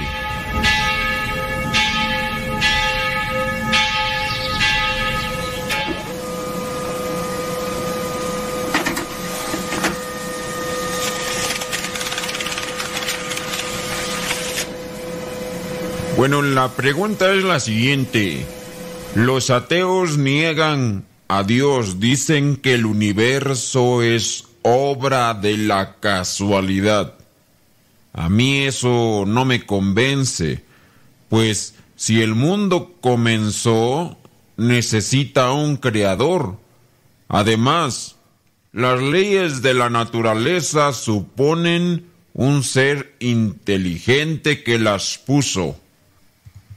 Aunque yo desconozco muchas de esas leyes, eh, mi pregunta es, ¿estoy en lo cierto? Yo creo que sí se necesita un creador, aunque digan que todo es por obra de la casualidad. ¿Usted qué me dice, padre? Bien, pues eh, estás en lo correcto, razonas muy bien.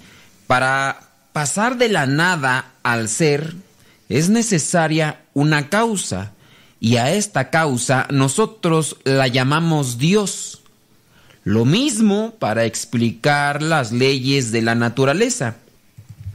Quizás yo o tú eh, no conozcamos eh, la ley, pero sí puedo conocer que el orden de las letras de un libro, por ejemplo, se debe a una inteligencia ordenadora. Nadie escribe un libro metiendo en un cubo un millón de letras y, después tirando ese cubo, las letras eh, caen plasmadas y programadas o ya acomodadas como están en el libro. Las maravillas que observamos en la naturaleza me hablan de la inteligencia de Dios. Lo mismo que la observación de una obra de arte me habla también del talento del artista. Así como si yo encuentro una piedra en un edificio, en, la, en el último piso de un edificio, no puedo decir que esa piedra llegó por casualidad ahí o que esa piedra simplemente nació ahí por hecho de la casualidad. Alguien tuvo que haberla puesto en ese lugar. Así la naturaleza, alguien tuvo que haberla creado. Y ese que la creó debe ser eterno, debe ser infinito, debe ser alguien que nunca antes haya sido creado. Porque si fue creado, entonces fue creado por alguien. Y como dice Santo Tomás, buscando el origen de las causas, no podemos llegar hasta el infinito. Tiene que existir entonces un límite. Y en este caso, nosotros decimos que el creador de todo es Dios. Y Él es eterno. Y Él es todopoderoso. Y Él es infinito. La parroquia virtual.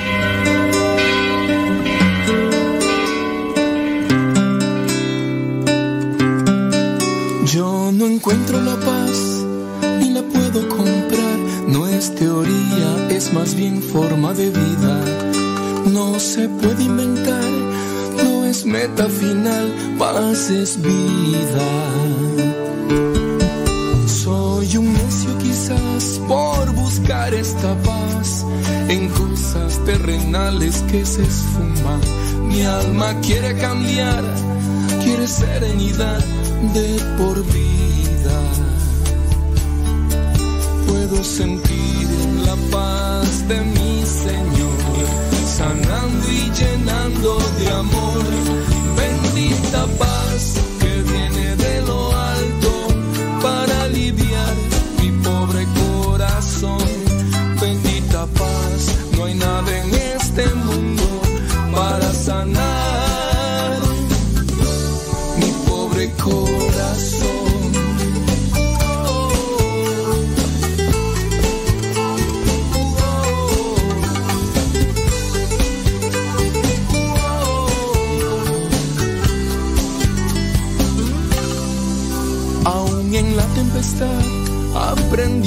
Esta paz es superior a mil tormentas. Es regalo de Dios para la humanidad.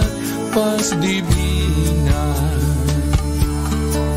Puedo sentir la paz de mi Señor, sanando y llenando de amor. Bendita paz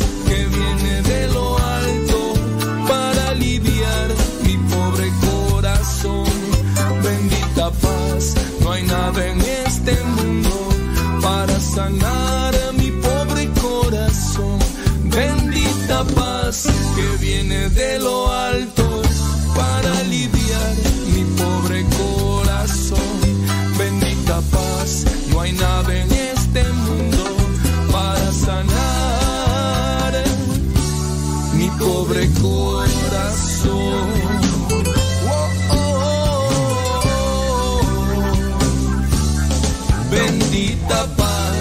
Paz, tú me llenas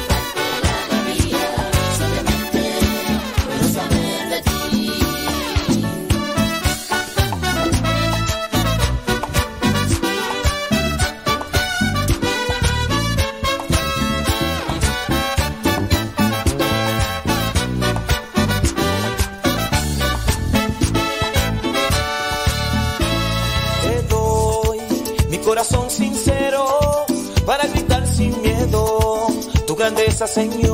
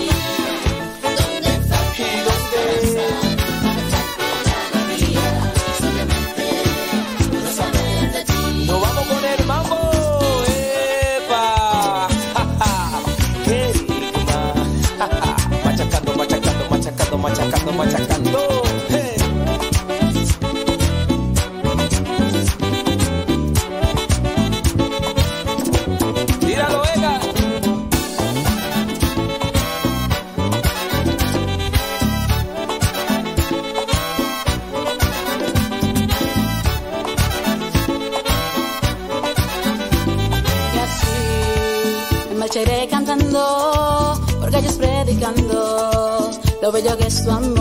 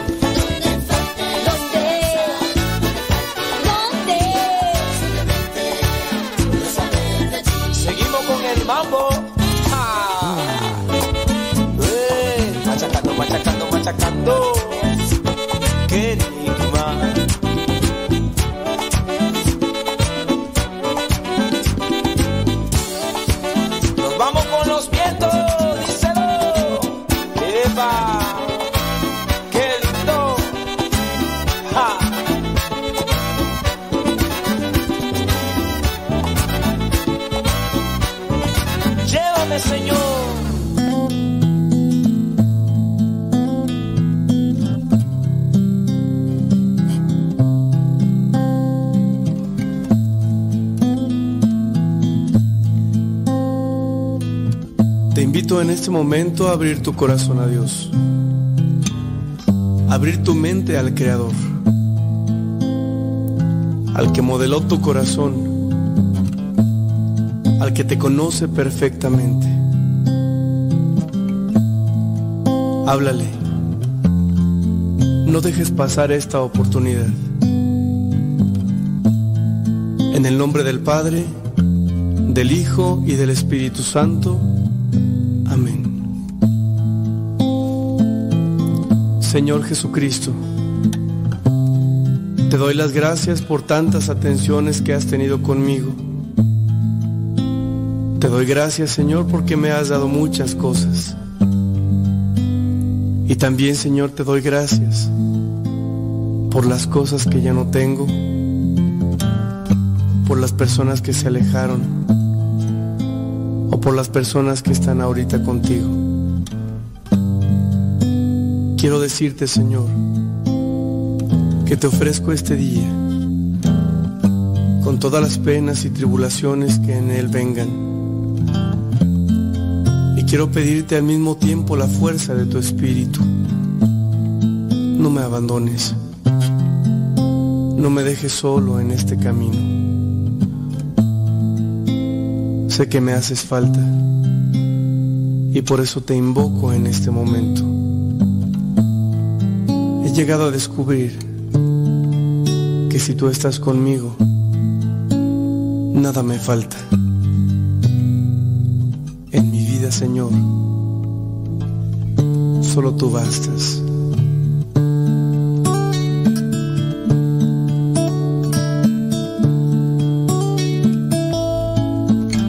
Sí, Señor, solo tú eres necesario en nuestra vida.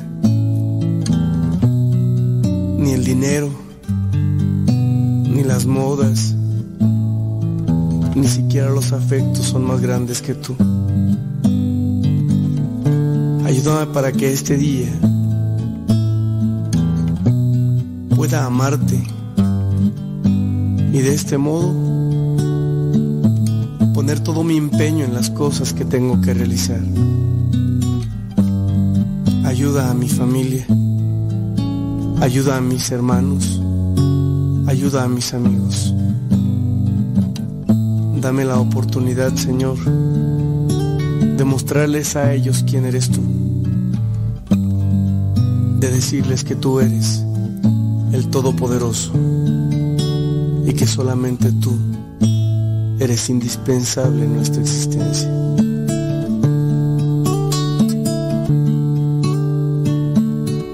Te invito hermano a que dispongas tu vida y tu corazón a esta experiencia de amor.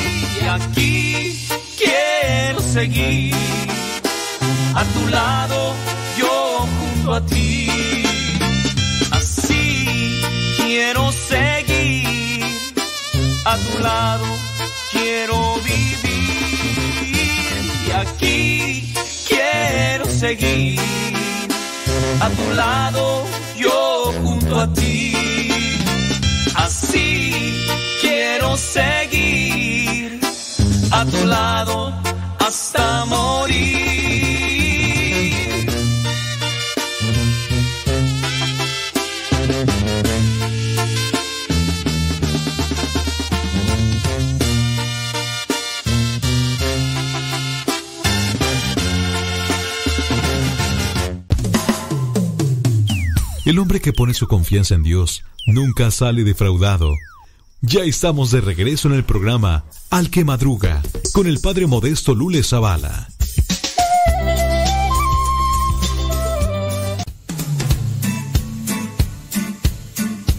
9 de la mañana con 43 minutos.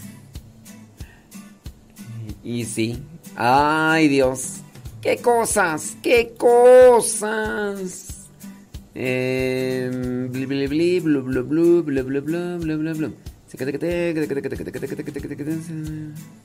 Sí, mira nada más. Dice Norma Soto que su hijo está cumpliendo años.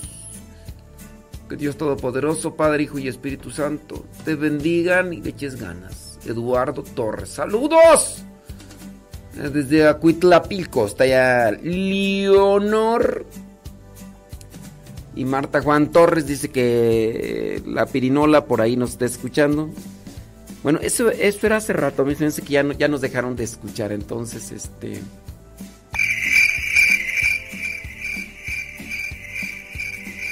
Sí.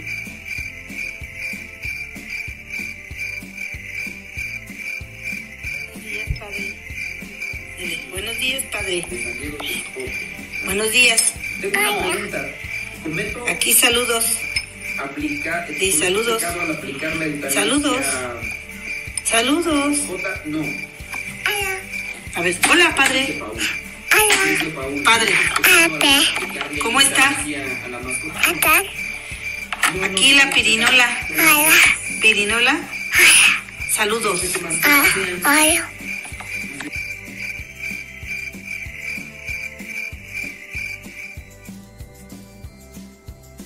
Ponga música, porque pues así pues duerme mucho.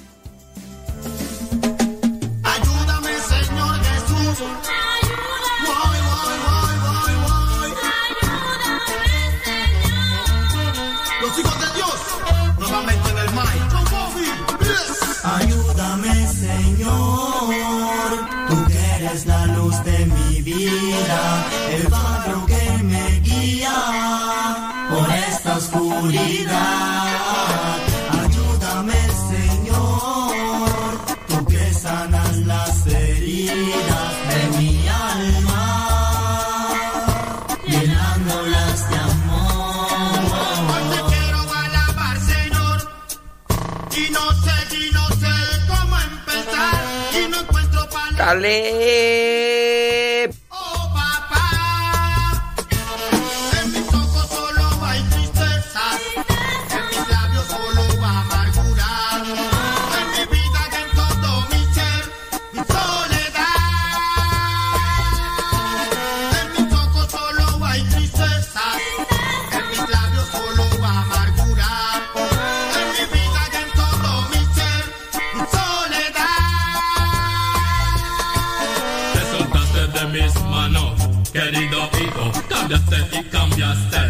De camino.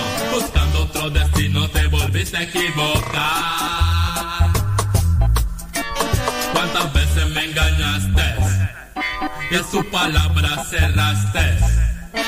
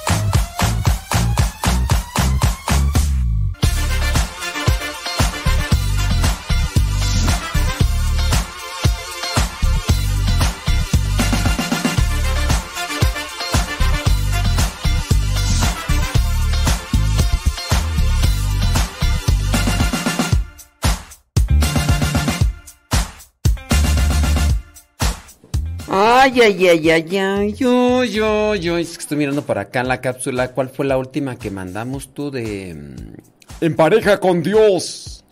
La última que mandamos, no permitas que los celos destruyan a tu familia. Muy bien, esa fue la última que mandamos.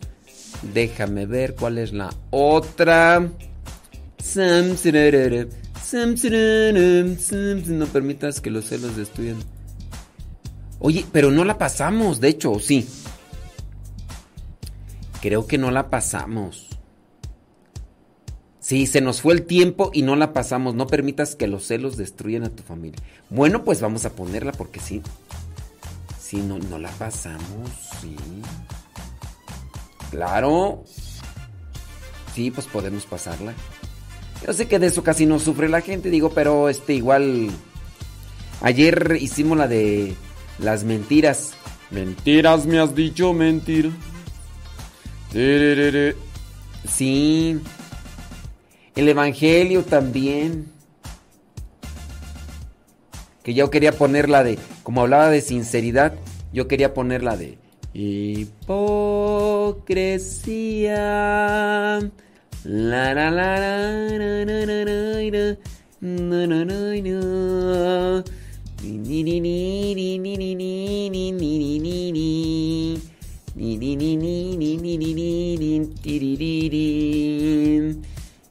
Hipocresía. Bli, bli, bli, bli, bli, bli, bli, bli, bli, bli, bli, bli, bli. Bla, bla, ni. ¿Dónde está?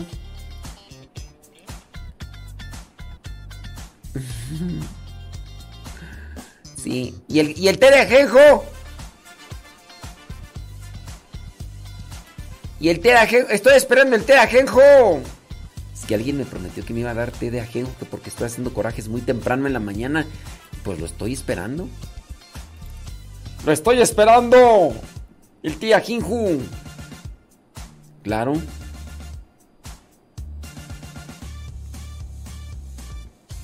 Sí. Ándele pues, bueno pues. Los celos.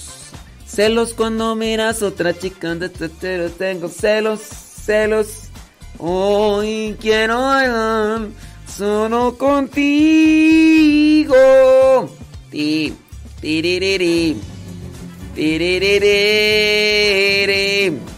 Otra canción de celos. Estos celos que mañana que me matan. Jamás yo no lo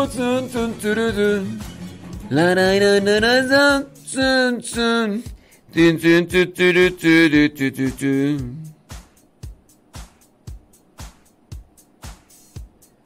Sí. Ah, ya, por eso. Parece es que no me acordaba de ese caso. Sí, bueno, vámonos con los celos. Estos celos que me matan. La no, no, no, no, no, la no. ¿Cómo olvidar el día en que te conocí? Nuestras almas se encontraron. Una bella amistad se convirtió en amor. No cabe duda que fue Dios quien nos unió. Desde aquel día no dejo de pensar en ti. Cada detalle tuyo me cautiva. Te convertiste ahora en parte de mí. El podcast En pareja con Dios presenta No permitas que los celos destruyan tu hogar. Hoy une nuestras vidas y nos da su bendición. Los celos suelen ser un infierno portátil que te consume día a día. Es un tormento doloroso, pero lo más terrible es que casi siempre, aunque lo reconozcamos que nos afectan, los dejamos crecer en nuestras vidas. ¿Cómo vencer los celos? Hombres y mujeres conviven día a día con el negativo y destructivo sentimiento de los celos, pero ¿qué son los celos? ¿Son válidos? ¿Si son fundamentados? ¿Es normal sentir celos? Pues bien, los celos se generan por la falta de confianza en uno mismo o en la pareja y se origina en la necesidad de posesión de la misma. Pueden decirse frases como es que tú eres mío, es que tú eres mía. Es una frase común en parejas de enamorados que al comienzo de la relación suenan como una dulce melodía, pero que sumadas a comportamientos agresivos y de excesivo control, pueden llegar a ser estas palabras intolerantes y al mismo tiempo asfixiantes con el paso del tiempo. Los celos son sentimientos destructivos que en mayor o menor grado desestabilizan tanto a la persona que los padece como a sus parejas. En casos extremos, hay quien deja de vivir su propia vida para dedicar todo su tiempo y energía a vigilar al otro.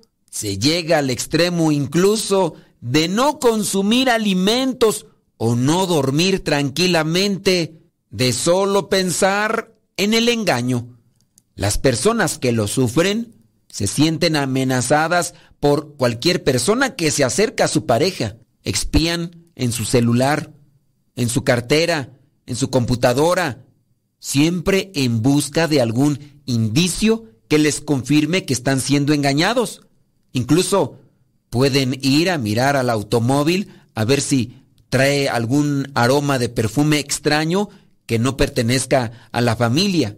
Con fundamento o no, la persona que llega a sufrir esto que son los celos enfermizos puede llegar incluso a reaccionar violentamente, agresivamente contra la persona que ama, pudiendo caer en los reclamos permanentes, constantes, de todo el tiempo, dejando poco a poco sin más salida a su pareja.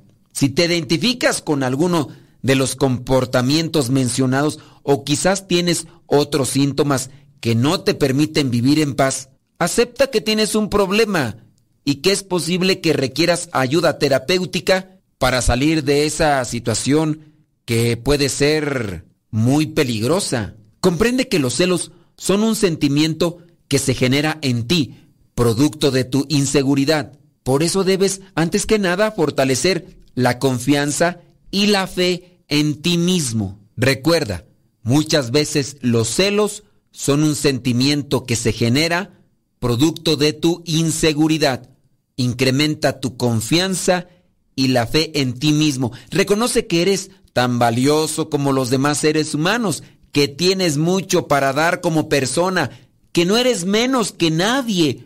Únicamente quizá eres diferente como todos lo somos y que eso es precisamente lo que nos hace únicos y especiales.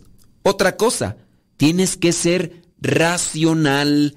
Siempre que te sientas atacado por ese sentimiento de inseguridad, procura ser lo más racional que puedas. No te dejes llevar por la emoción. Habla con tu pareja. Cuando hay verdadero amor, el otro sabrá entenderte y acompañarte en la difícil pero no imposible tarea de encarar y superar este sentimiento. Aprende a dominarte a ti mismo. Cuando te sorprendas buscando o revisando en las pertenencias de tu pareja, detente de inmediato. Tu pareja tiene derecho a cierta privacidad y a ti no te queda sino confiar. Es una ley básica de las relaciones. Sin confianza, simplemente no puede haber relación, a menos que en verdad hayan sólidos indicios de engaño real, lo cual tendrán que enfrentar de manera distinta.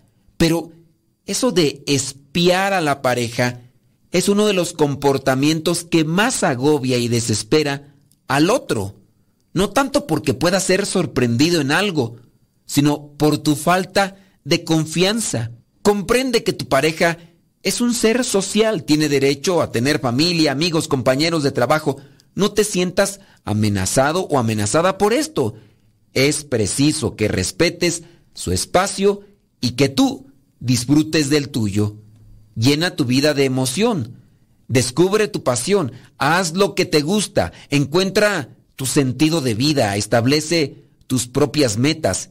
Necesitas vivir tu propia vida. Cultiva tu autoestima. Quiérete, cuídate. Cambia lo que no te gusta de ti. Y puedes cambiar. Y acepta con amor y paciencia lo que no puedes cambiar. Ama sin dependencia. La dependencia afectiva es quizás uno de los caminos seguros y desgarradores hacia el sufrimiento y la soledad. Quien hace de su pareja el centro de su vida y cree que solamente ella puede proporcionarle felicidad, está condenado a un sufrimiento inevitable. Mira siempre a tu pareja en justa dimensión de ser humano que es, con defectos y virtudes. Aprende a ser feliz contigo mismo, contigo misma. Vive tu vida, estudia, trabaja, supérate. No vivas en pos de lo que hace tu pareja. Establece tus propios ideales y no sobre idealices a tu pareja. En fin, amar sin temor. El temor es un sentimiento que te incapacita, no te deja vivir, te mantiene tenso e inseguro. Por eso debes encararlo y vencerlo, ese temor, ese sentimiento de inferioridad. Vive tu vida sin miedo al abandono, simplemente concéntrate en tus actividades diarias, en ser feliz y hacer feliz a tu pareja y a los tuyos. Y si en dado caso descubres que el otro anduvo pedaleando otra bicicleta, que la otra o el otro te fue infiel, con armarle un teatrito, con armarle un escándalo y una polvadera, no haces que el otro se convierta ni mejore su actitud. Con armarle ese escándalo, no haces que la otra persona se corrija. Simplemente le estarás dando más motivos para que siga el camino de la infidelidad, ahora con una justificación. Hay que ser prudentes, hay que ser sabios, hay que ser astutos, hay que ser pacientes y comprensivos. En pareja tienen que orar, meditar la palabra de Dios, buscar la sabiduría de Dios. Dios es el que nos ilumina, Dios es el que nos fortalece. En la medida que te acerques a los sacramentos, te llenarás de su gracia y podrás hacer las cosas mejores. Tu matrimonio se fortalecerá y tu proyección de santidad se verá más cerca que nunca. Recuerda que para llegar a la santidad en matrimonio se tiene que hacer en pareja con Dios. Cada uno con su propia historia, con sus defectos y virtudes. Distintos sueños, pero mismo ideal. Inmensamente amarnos por la eternidad. Desde aquel día no dejo de pensar en ti. Cada detalle tuyo me cautiva. Te convertiste ahora en parte de mi ser. Aún no sé muy bien qué fue lo que pasó. Solo sé que yo te amo.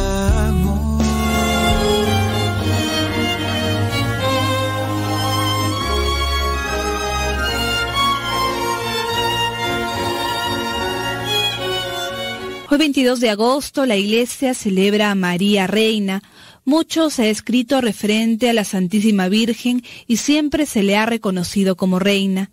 La Iglesia la proclama reina dos veces, reina de los ángeles, de los patriarcas, de los profetas, de los apóstoles, de los confesores, de las vírgenes, de los mártires, de todos los santos, del Santísimo Rosario de la Paz, concebida sin pecado original y llevada a los cielos. Este título mariano manifiesta la conexión que hay entre la realeza de María y su asunción a los cielos.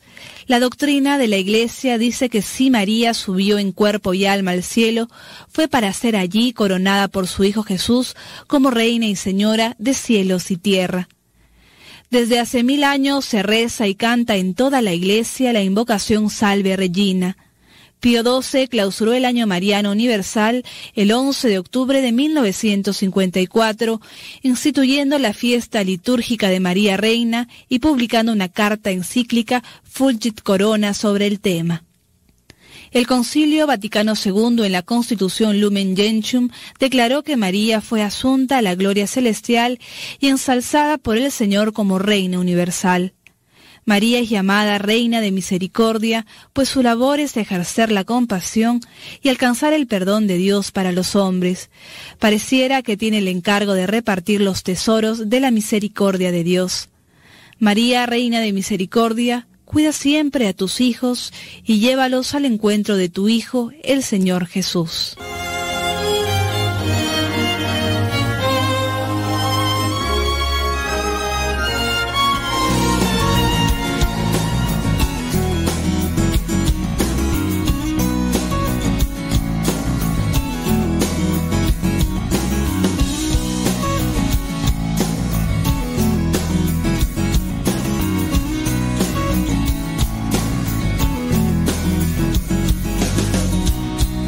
Sus ojos de niña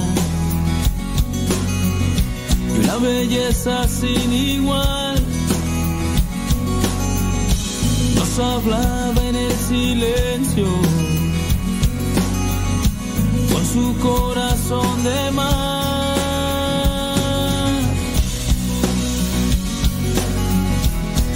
Con su corazón de mar.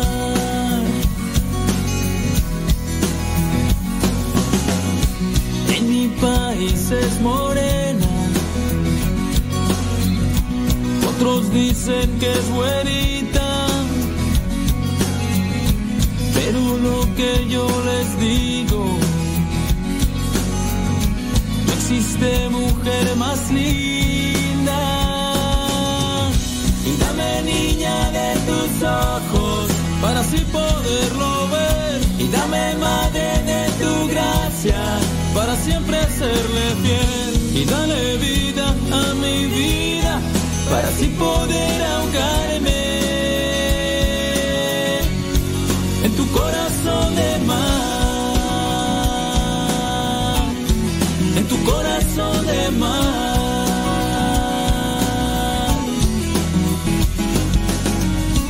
aun con sus ojos de niña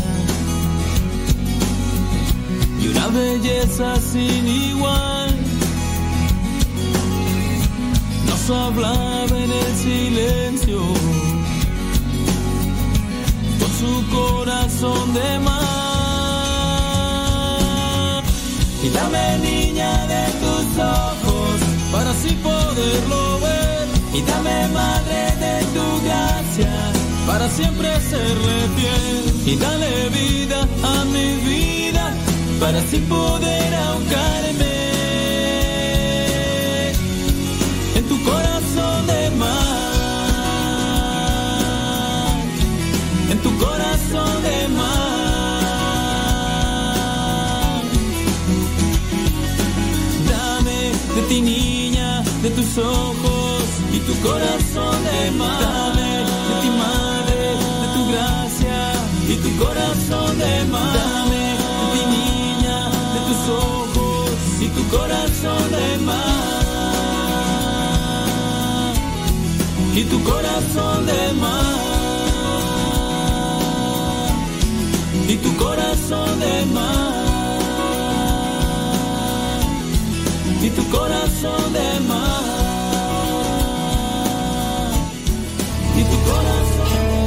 En estos momentos vamos a escuchar la palabra de Dios.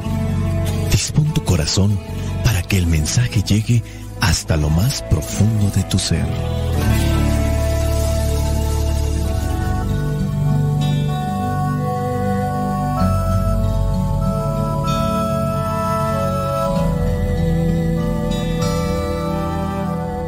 El Evangelio que la iglesia nos presenta para el día de hoy corresponde a Mateo, capítulo 23, versículos del 13 al 22. Dice así, Hay de ustedes, maestros de la ley y fariseos hipócritas, que cierran la puerta del reino de los cielos para que otros no entren, y ni ustedes mismos entran, ni dejan entrar a los que quieren hacerlo. Hay de ustedes, maestros de la ley y fariseos hipócritas, que recorren tierra y mar para ganar un adepto, y cuando lo han logrado, hacen de él una persona dos veces merecedora del infierno que ustedes mismos. Hay de ustedes, guías ciegos, que dicen, quien hace una promesa jurando por el templo, no se compromete a nada, pero si jura por el oro del templo, entonces sí queda comprometido. Tontos y ciegos, ¿qué es más importante? ¿El oro o el templo, por cuya causa el oro queda consagrado? También dicen ustedes, quien hace una promesa jurando por el altar, no se compromete a nada pero si jura por la ofrenda que está sobre el altar, entonces sí queda comprometido. Ciegos, ¿qué es más importante? ¿La ofrenda o el altar por cuya causa la ofrenda queda consagrada?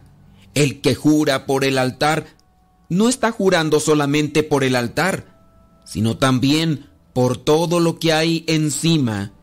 Y el que jura por el templo no está jurando solamente por el templo, sino también por Dios, que vive allí. Y el que jura por el cielo, está jurando por el trono de Dios, y a la vez por Dios, que se sienta en él. Palabra de Dios. Te alabamos, Señor. Señor Jesucristo, nuestro divino Salvador. Gracias te damos por tu infinito amor. Te escuchamos en la palabra, te recibimos y adoramos en la Eucaristía. Te servimos en los hermanos.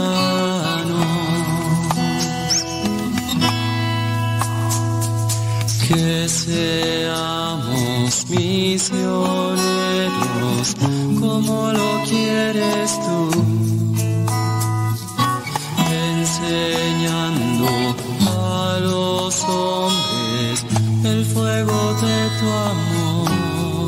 ¿Hasta dónde se puede tener el corazón tan corrompido, tan podrido, como para impedir que otros entren o hagan algo bueno, pero que tampoco tú estás dispuesto a hacer lo bueno? Por ahí leí un pensamiento que a lo mejor puede estar errado o puede estar cierto dependiendo la situación. Dicen que el envidioso no quiere lo que tú tienes, que el envidioso más bien está enojado porque tú eres feliz con lo que tienes y entonces lo que hará o lo que querrá es que tú no seas feliz y por eso querrá quitarte lo que tienes. En el Evangelio del día de hoy, nuestro Señor Jesucristo hace un reclamo fuerte. Ay de ustedes, dice el versículo 13, maestros de la ley y fariseos hipócritas que cierran la puerta del reino de los cielos para que otros no entren. Y ni ustedes mismos entran, ni dejan entrar a los que quieren hacerlo. tener una actitud en este estilo, sin duda. Estamos hablando de grandes ligas, o sea, son personas que están enojadas con sí mismo, están enojadas con la vida, están enojados con todos, pero aguas. Aquí hay un punto que no podemos así descifrar tan sencillamente porque son personas vinculadas con las cosas de Dios, pero tienen esa actitud monstruosa. Cuando uno dice, oye, pues estas personas envidiosas, estas personas que le hacen daño a los demás y ni siquiera ellos hacen el bien, hoy no, perdónalos, sé paciente, sé comprensivo, porque pues no conocen a Dios, no, no han tenido la experiencia con Él.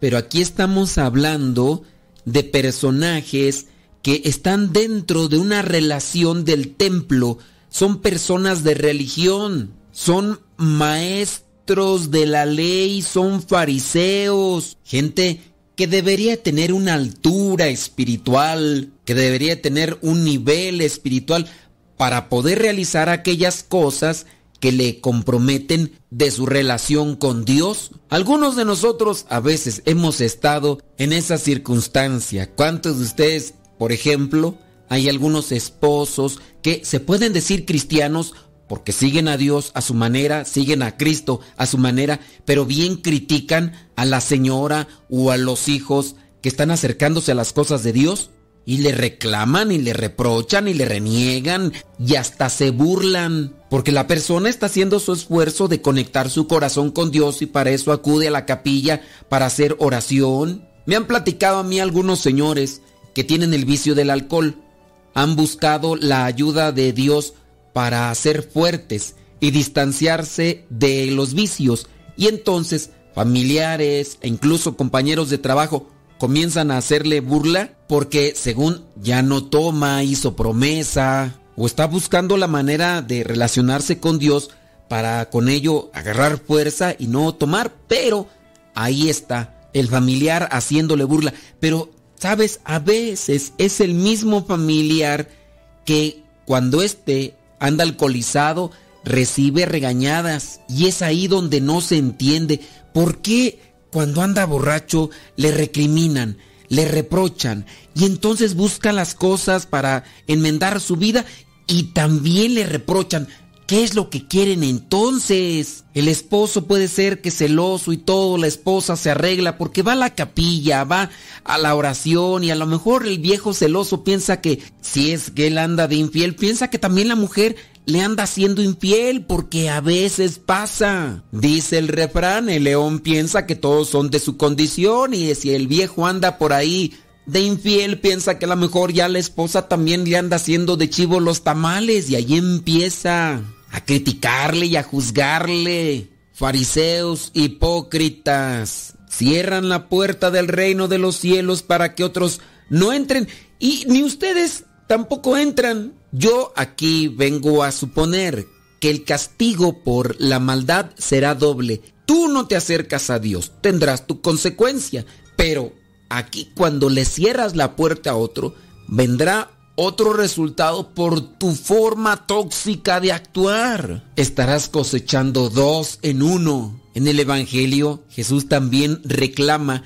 que estos maestros de la ley y estos fariseos están llevando por el mal camino a sus discípulos, de tal manera que los discípulos son peores que ellos. Dice ahí en el versículo 15, hay de ustedes maestros de la ley, fariseos, hipócritas, que recorren tierra y mar para ganar un adepto, y cuando lo han logrado, hacen de él una persona dos veces más merecedora del infierno que ustedes mismos. Tanto en esta vida como en la otra, se obtienen resultados por nuestras malas acciones. Ni aquí nos salvamos, ni allá tampoco. A nosotros también nos conviene ser más precavidos, hacer más discernimiento de las cosas. Hay que estar alerta con aquellas desviadas y equivocadas indicaciones. Si nosotros vemos que alguien está actuando mal o que no nos está llevando por el camino correcto, debemos de tomar distancia. Dice en el versículo 16, hay de ustedes guías ciegos Imagínate si el guía está ciego, ¿a dónde te va a llevar? Y ahí es donde aplica el sentido común, el discernimiento, la reflexión. Dice en el versículo 17, tontos y ciegos. Veamos pues que el reproche va dirigido para aquellas personas que están haciendo mal al impedir que otros se acerquen a las cosas que Dios quiere. Y quizá tú y yo no seamos de esas personas que les metemos el pie a los demás cuando están adelantándose o cuando van caminando hacia Dios, porque así a veces pasa. Pero ¿y qué tal si tampoco hacemos nada? Porque podríamos sesgar la reflexión únicamente con aquellas personas que se portan diabólicamente, porque ese es el calificativo, no hay que andarlo por ahí ablandando, pues es la verdad, diabólicamente. Ni entras con Dios ni dejas entrar a los demás. Pero, ¿y si ni fu ni fa, ni frío ni caliente, nos quedamos callados? También tiene que cuestionarnos esto. Dice Santiago 4:17, el que sabe hacer el bien y no lo hace, está en pecado. Apúntate la cita bíblica, por favor. Carta de Santiago capítulo 4, versículo 17. El que sabe hacer el bien y no lo hace está en pecado. No es el mismo pecado, la misma gravedad, el mismo nivel, la misma altura, pero de que estamos mal, estamos mal cuando no ayudamos a otros para que conozcan más de Dios, por vergüenza, por miedo, por lo que tú quieras. Y es que también ahí nosotros tenemos culpa, porque si estamos avanzando en paso lento, ¿Por qué no ayudar a los demás? ¿Por qué no tenderle la mano? Eso también viene a ser un pecado de omisión.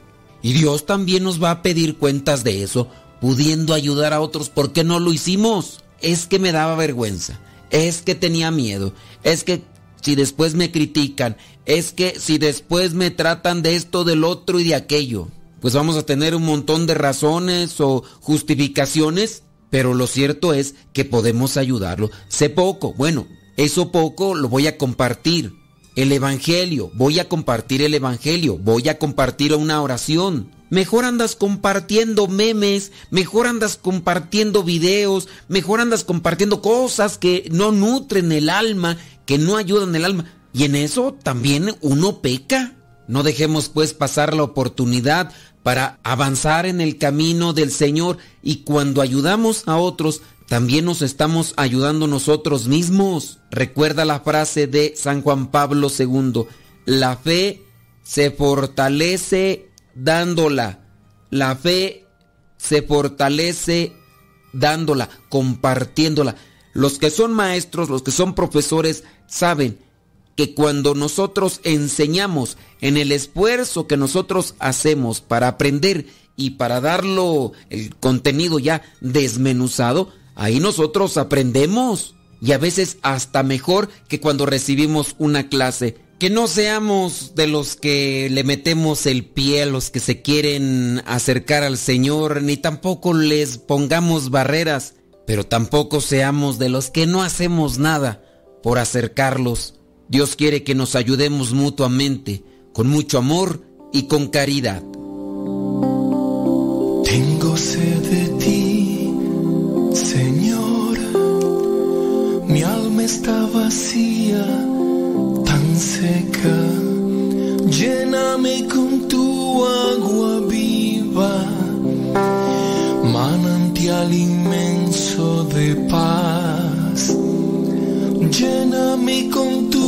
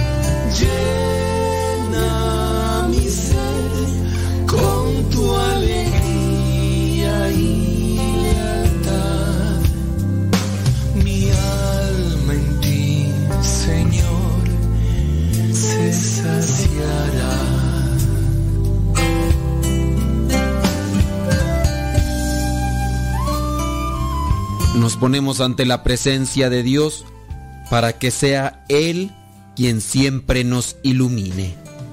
Señor mío y Dios mío, en ti encuentro mi paz, mi refugio cuando las cosas no están fáciles. En ti puedo encontrar el amor que necesito cuando no me siento amado por nadie. Sé que me basta tenerte para tenerlo todo. Creo en ti, en todo lo que me das, en tus ganas de hacerme sentir bien y de guiarme para que siempre sea mejor. Gracias por el amor con el que llenas mi vida y mi corazón, por ponerme todos los días personas maravillosas que me hacen creer de nuevo en que nada está perdido, en que podemos luchar para seguir saliendo adelante. Gracias por permitirme entender que mi propósito en la vida es la felicidad. Quiero darte las gracias por todo el amor que tú derramas sobre mi vida, sobre mis seres queridos y sobre nuestros hogares, por la paz que le das a nuestros corazones y por la tranquilidad y la certeza que nos brinda el cobijo permanente de tu manto sagrado. Señor, en esta oración quiero reafirmar que mi vida y la vida de mi familia está en tus manos.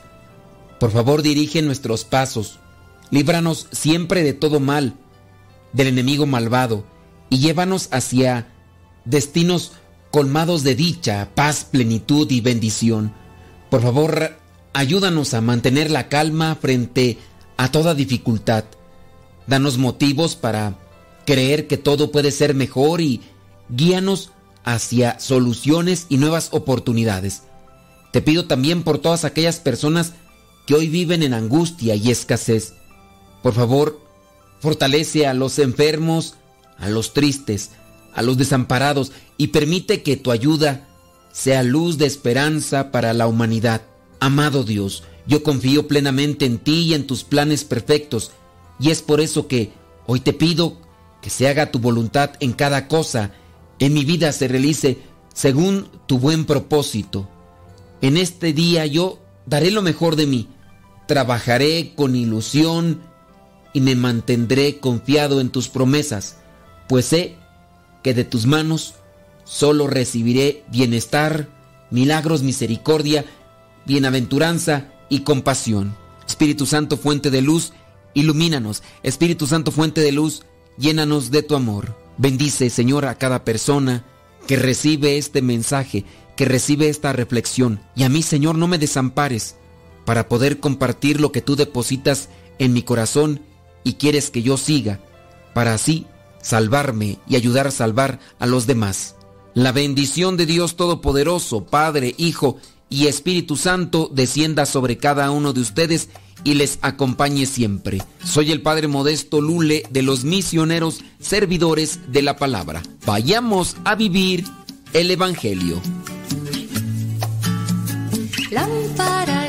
Palabra para mis pasos, luz en mi sendero. Lámpara es tu palabra para mis pasos, luz en mi sendero. Luz, tu palabra es la luz.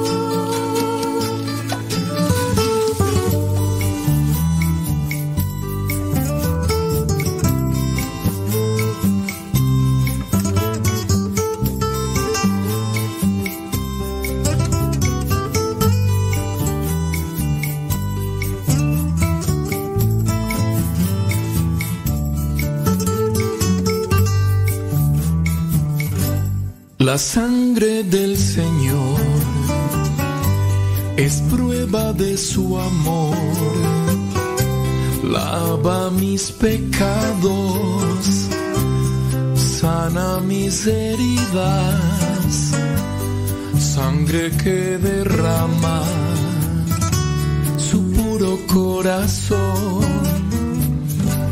El agua del Señor es prueba de su amor. Purifica mi alma, limpia mis desdichas, agua que derrama su puro corazón. Porque el corazón de Cristo late con misericordia.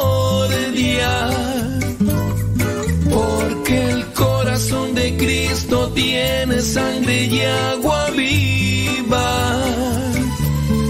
Porque el corazón de Cristo es luz en mis tinieblas. Porque el corazón de Cristo es vida eterna.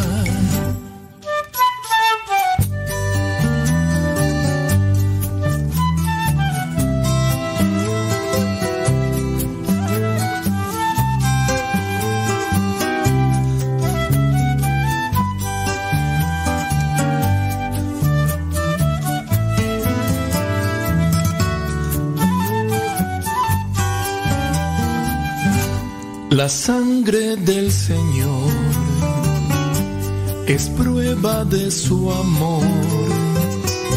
Lava mis pecados, sana mis heridas, sangre que derrama su puro corazón. El agua del Señor es prueba de su amor. Purifica mi alma, limpia mis desdichas, agua que derrama su puro corazón.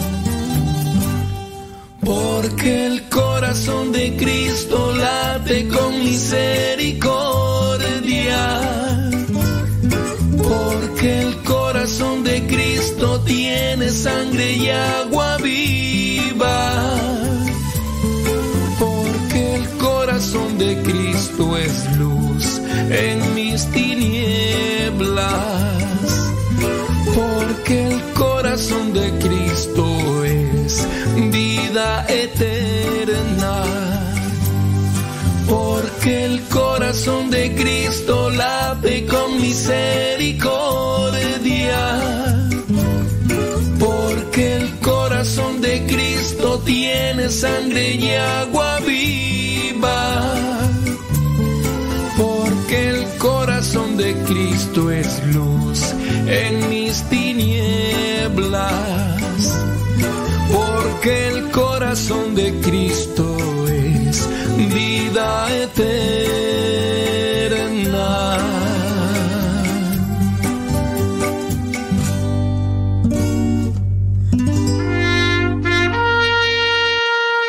Señor, recibe a tu siervo Flaviano en el seno de tu gloria, ya que mientras vivió en este mundo trató de hacer tu voluntad.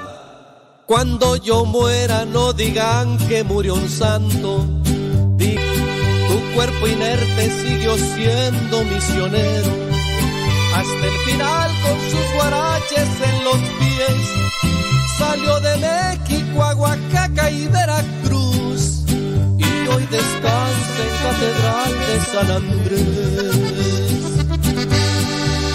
Amigos, todos les invito a continuar con la misión que nos fue. La mecha prendida. Prendamos muchas mechas y que se haga la alumbrada.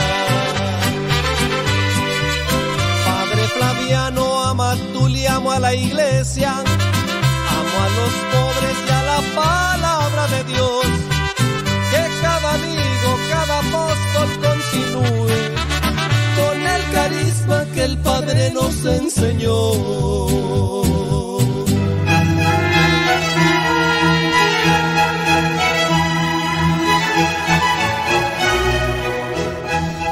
La palabra catecúmeno viene del griego catejo, que significa hacer eco, instruir, adiestrar.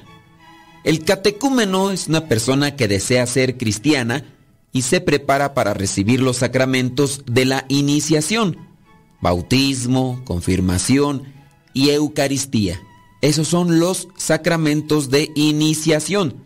Tal preparación Además de intelectual, es espiritual y práctica. El Código de Derecho Canónico los define como aquellos que, movidos por el Espíritu Santo, solicitan explícitamente ser incorporados a la Iglesia que los recibe con los brazos abiertos.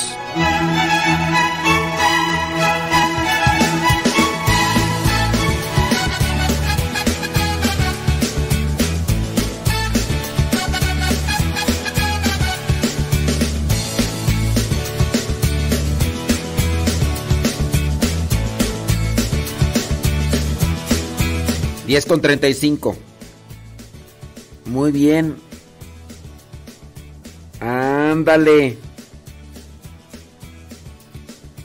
Ya sábanas. Va. ¿Y eso para qué o qué?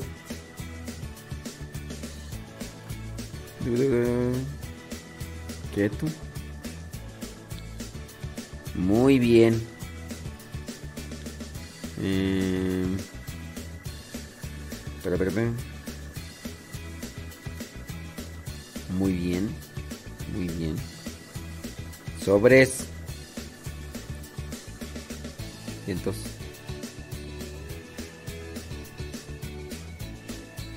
Órale pues. Ora pues.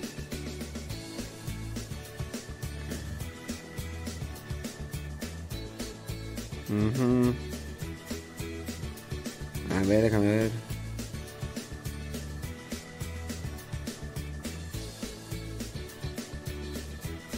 Bueno, pues. Claro.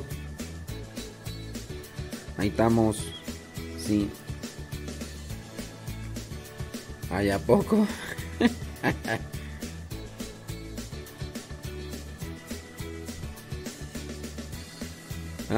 ay, ay, ay.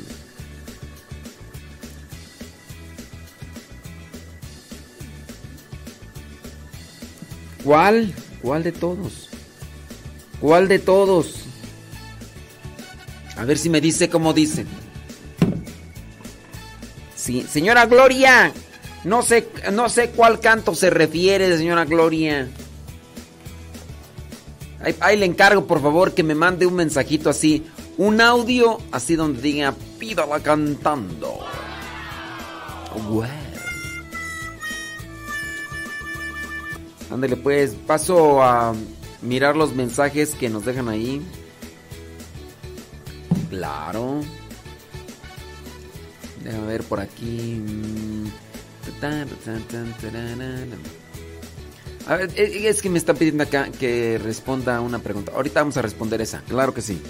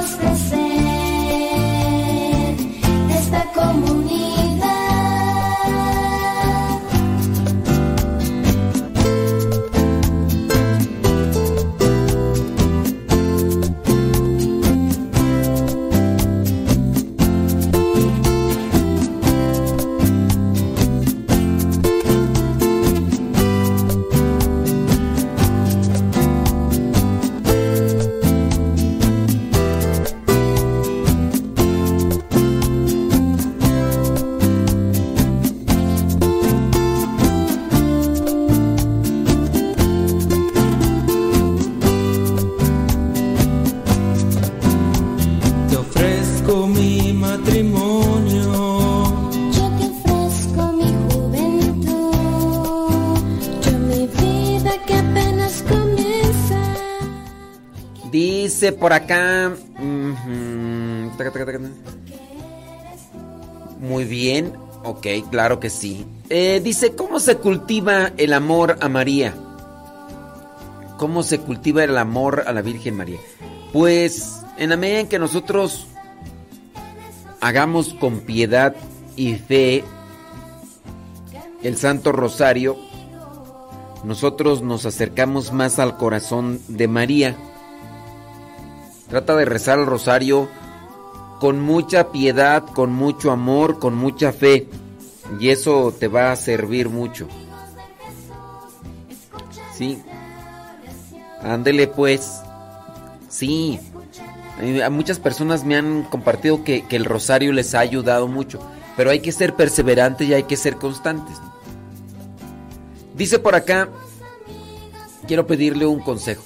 Con todo gusto. Vamos a ver. Vamos a ver si nos escucha. Estoy en un proceso de exorcismo. Yo desde muy niña, dice esta persona, que desde muy niña tenía muchas visiones.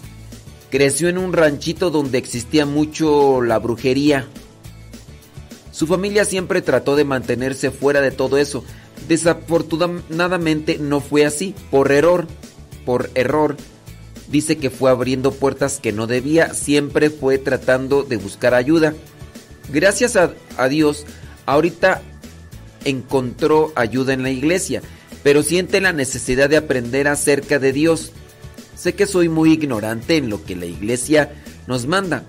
El escucharlo a usted me ha ayudado mucho. Desafortunadamente no puedo leer la Biblia porque me confunde mucho. ¿Por dónde debería empezar a, a, con- a conocer más de Dios? Bueno, ahí va tu respuesta al aire. Espero nos estés escuchando. Muy bien, mira, no vamos a decir tu nombre, pero si tú quieres conocer más de las cosas de Dios y quieres, por ejemplo, lo de la Biblia, mm, comienza a leer em, el, el Evangelio de Lucas. Después del Evangelio de Lucas, te vas a los Hechos de los Apóstoles. Quizá a lo mejor a ti te pasa como me pasaba a mí al principio. Comenzamos a leer la Biblia desde la primera página como si fuera un libro común. Y pues no. La Biblia no es un libro, son 73 libros. Son 73 libros y te pueden ayudar muchísimo. Solamente trata de comenzar. Yo, yo recomiendo, de los cuatro evangelios, yo recomiendo el de Lucas. Después del evangelio de Lucas, pásate a los hechos de los apóstoles. Después a la carta a los romanos y así. Es que leer el Antiguo Testamento... Mira, vamos a ser sinceros. Vamos a ser sinceros. El Antiguo Testamento hasta a mí me confunde. Y eso que, pues dentro de lo que tengo yo como preparación, estudié 7, 8 años. Fueron 3 años de filosofía y 4 de teología, más otras cosas por ahí, ¿no? Yo leer el Antiguo Testamento tengo que andarle buscando por aquí, por allá. Entonces, no sé si la persona por ahí nos esté escuchando, pero Ojalá y, y pueda por ahí este, empezar por eso. ¿Sí? Claro que por supuesto que desde luego que sí. Dice, saludos, dice, tengo una pregunta. Sí, miren, cuando nos manden una pregunta, ya saben, mándenla así al inicio que diga pregunta y ya lo ubico. Dice, tengo una pregunta. ¿Nos puede compartir usted acerca del sínodo que se va a realizar a nivel parroquial en septiembre? Ojalá nos pueda educar un poco más sobre el tema. Gracias y reciba saludos de la familia. Ok, miren. Sínodo que se va a realizar a nivel parroquial. Oh, que no pues, hombre. Vamos a ver, qué, no sé qué está haciendo acá la... Vamos a apagar este teléfono porque de repente ya me está dando ahí... Me está buscando cosas y yo ni le digo nada. Sí, vamos, vámonos, ¿qué te parece con la palabra eh, sínodo? Vámonos ahí al diccionario. Sí.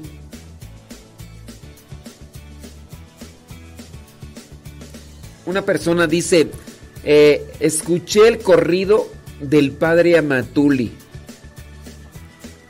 Dice, ¿el padre sí existió? Porque pensé que nada más era un canto.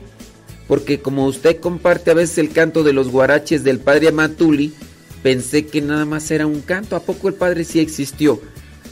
Bueno, búscale por ahí libros del padre Flaviano Amatuli, búscale allí en YouTube el videos del padre Flaviano Amatuli y en el corrido, si escuchaste el corrido del padre Flaviano Amatuli, pues sí, sí existió, claro que por supuesto que desde luego que sí. Bueno, vámonos con etimología de sínodo, para que sepamos que es un sínodo, ¿verdad? Vamos a ver la etimología. La palabra sínodo viene del latín synodus, vocablo prestado del griego y especialmente empleado en, el latín clásico, procedente del griego eh, synodus, que significa encuentro, reunión, asamblea. Entonces, ¿qué significa synodus o sínodo? Encuentro, reunión, asamblea. Dice, compuesta del prefijo griego eh, sin reunión, acción. Ok, la palabra comparte la raíz con otros vocablos de origen griego como método, ánodo, cátodo, éxodo, episodio. Entre los griegos se llamaba sínodo a las reuniones efectuadas eh, y ahí ya menciona por quién. Después el griego y el latín cristiano vino a denominar sobre todo la junta. Parece que el griego dus. Ok, muy bien. Dejémoslo ahí. ¿Qué significa la palabra sínodo? La palabra sínodo significa encuentro, reunión, asamblea. ¿Ok? Ahí va tu respuesta. Si tú me pides que te explique qué es lo que va a suceder en el sínodo a nivel parroquial en septiembre, no te sabría yo decir. En primera, tú no estás en el mismo país que yo. No estás en... con, con decirte que no estás en el mismo país que yo y si se va a hacer un sínodo a nivel parroquial, ¿qué dijimos que significa sínodo? Eh, La palabra sínodo significa encuentro, reunión. Si decimos sínodo de obispos, ah, viene un encuentro, una reunión de sínodos. Se va a llevar a cabo un sínodo en el Vaticano, los cardenales. Sí. Entonces, nosotros Si tú me preguntaras sobre el próximo sínodo de obispos, bueno, pues ya tendríamos que ver. Pero si tú me hablas de un sínodo a nivel parroquial, pues la verdad, y luego más que tú, tú que no estás en, en este, en el mismo país que yo, no te sabría decir. Eso tendrían en su caso que preguntarlo ahí con su párroco, para que ustedes vean sínodo, encuentro, reunión parroquial. Regularmente en la iglesia se habla de sínodo, sínodo de obispos. Se dio un sínodo de obispos eh, mexicanos. La conferencia episcopal invocó a un sínodo de obispos, entonces ahí habla de obispos. Si, tú, si te han dicho a ti sínodo que se va a realizar a nivel parroquial, ¿qué es la parroquia? La parroquia es un territorio. Es en- un territorio que está bajo el cuidado, que está bajo la atención de un sacerdote. Esa es la parroquia. A veces se entiende como parroquia la iglesia como estructura eh, de un materi como, como construcción material. No, la parroquia es todo el territorio. La parroquia va, de hecho, hay un mapa. Dicen, a ver, aquí en, digamos, yo me encuentro en el Estado de México. Estamos aquí en San Vicente, Chicoloapan. Hay una diócesis que se llama Texcoco. Bueno, todo Texcoco abarca diferentes poblados y ciudades, colonias. Dentro de la diócesis están lo que son las parroquias. Haz de cuenta que un- una diócesis es como si fuera un país. Un país está dividido por estados. ¿Cuántos estados son aquí en México? Tú no me acuerdo. Yo, de esos estudios de primaria, como 32, si mi memoria no me falla. Otros 72, 32 estados. Sí, ¿verdad? Y un distrito federal decían antes. Creo que sí, ya no me. Bueno, una. eh, hablando de. de México, hay muchas diócesis. Esos vendrían a ser los estados. No sé cuántas diócesis, creo que había como cincuenta y tantas.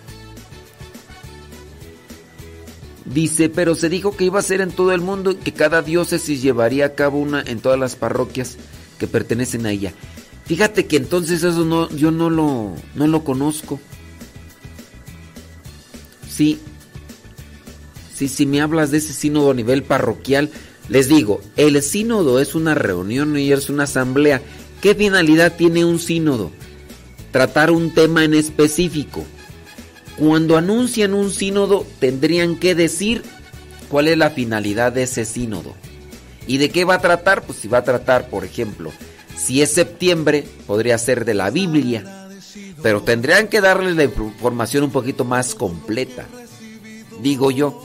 Trata ahí de preguntarle a tu párroco, a ver de qué, a ver te da más informes sobre esa cuestión, pero tendría que decir, vamos a tratar un sínodo a nivel parroquial en septiembre sobre la Biblia. ¿De qué va a tratar? De la Biblia. amor.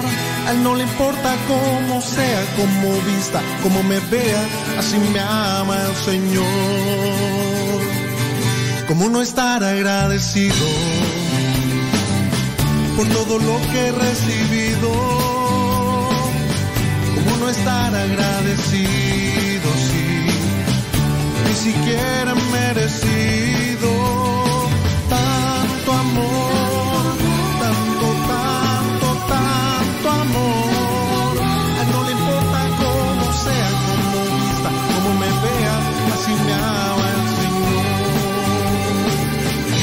esfuerzos se han rendido, una batalla la he perdido. Tú me confortas con tu abrigo, sí, me libras del enemigo. Tanto amor,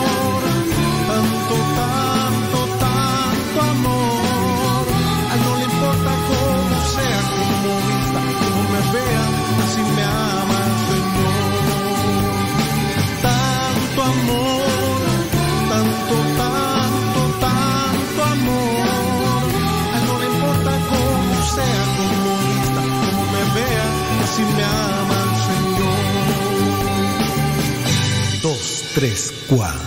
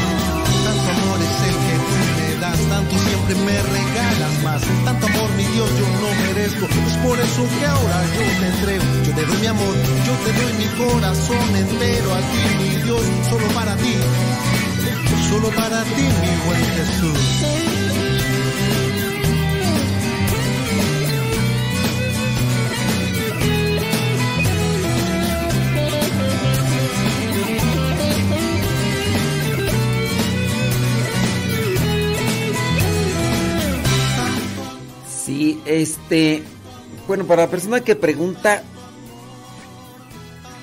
sobre esta cuestión, fíjate que. Pues no, no sé yo. Dice, se, van a realizar tres preguntas sobre las experiencias positivas y negativas dentro de la iglesia y sobre las ne- necesidades actuales. Esto- estoy desconectado, ¿eh? No sé realmente a qué se. a qué se refiere esta cuestión. Sí, hombre. No sé, pues. Yo por lo- bueno, yo yo me mira, yo soy sincero, yo me meto a leer este sobre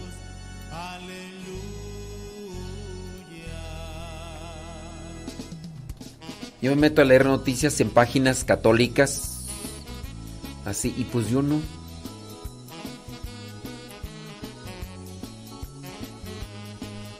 Sí.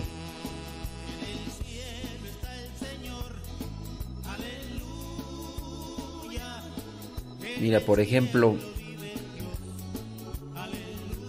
el Papa, me voy a meter en la página de Así Prensa que trae noticias. Dice, el Papa Francisco sobre el sínodo, no es una reunión política, dice. El Papa Francisco reiteró que el sínodo no es una reunión política. Durante el encuentro que sostuvo con el grupo de jesuitas en Canadá en el marco del viaje, me parece fundamental reiterar cómo a menudo que el sínodo no es una reunión política ni una comisión de decisiones parlamentarias, dijo el Santo Padre, según informó la revista jesuita. El sínodo de obispos que tendrá como tema por una iglesia sinodal, comunión, participación y misión, se realizará en octubre del 2023 en el Vaticano. O sea, esto es hasta el 2023, pero es el sínodo allá en el Vaticano. El lema es por una iglesia sinodal, comunión y participación y misión. Esta vez el sínodo tiene tres etapas, diocesano, continental y universal.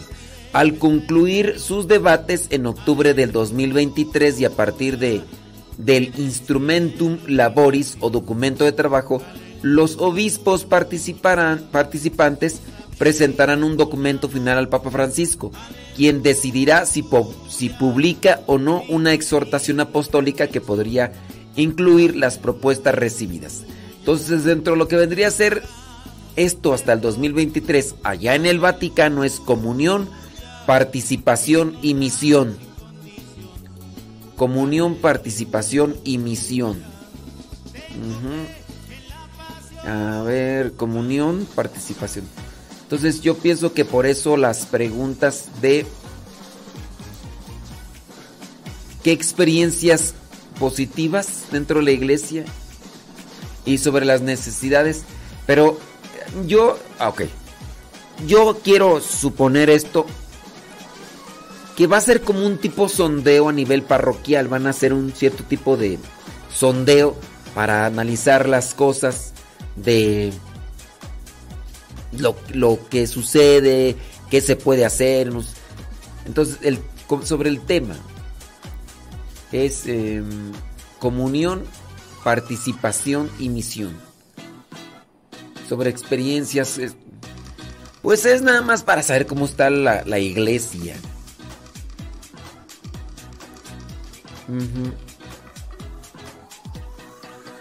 Es como para hacer un diagnóstico de ver cómo andamos, saber qué opina la gente y todo ese rollo.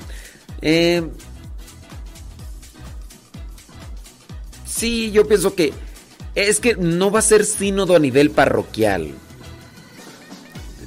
En este caso más bien sería una cuestión de análisis a nivel parroquial para después estas propuestas presentarlas en el sínodo. Pero no ya no decirle un sínodo, bueno, es que es un sínodo, una reunión parroquial. Así como que sínodo parroquial, pues pero sínodo de obispos en el Vaticano hasta el 2023 para ver cómo anda la iglesia, cómo anda la iglesia, más bien sería eso. Bueno, criaturas del Señor, ya son las 11 de la mañana con un minuto.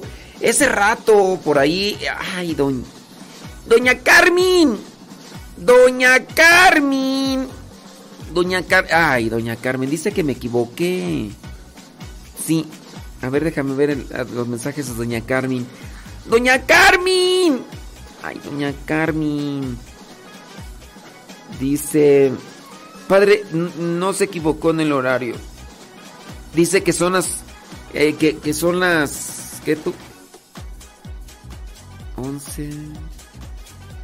Dice que son las 9 con 2. Que porque yo estoy diciendo las 11 con 2, pero que son las 9 con 2. Doña Carmen, es que usted está en Los Ángeles, California.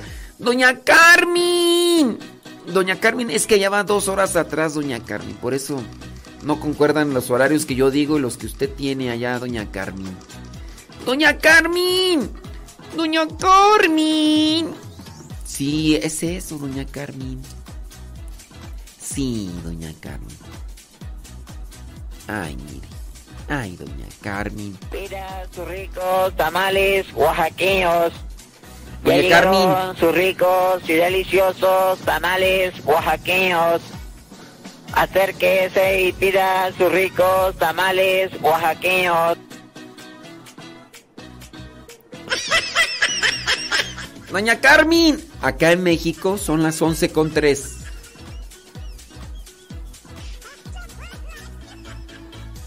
Sí, sí, pero eh, en realidad, hablando del sínodo o encuentro de los obispos, ahí sí se van a reunir para tratar los temas que dentro de las encuestas que se van a hacer a nivel parroquial, pues van a buscarse. Ujú. Ándeles, pues bueno, pues muchísimas gracias. Desde Structure, Illinois, saludos, dice para Oscar Rivera que está cumpliendo años. Que Dios te bendiga, Oscar. Oraciones por Víctor Manuel González que sufrió un accidente. Bueno, pues vamos a tenerlo.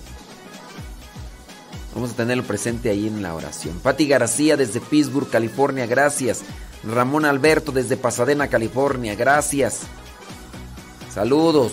Ándele pues. Thank you very much. ¿Quién más ya? Bueno, vámonos.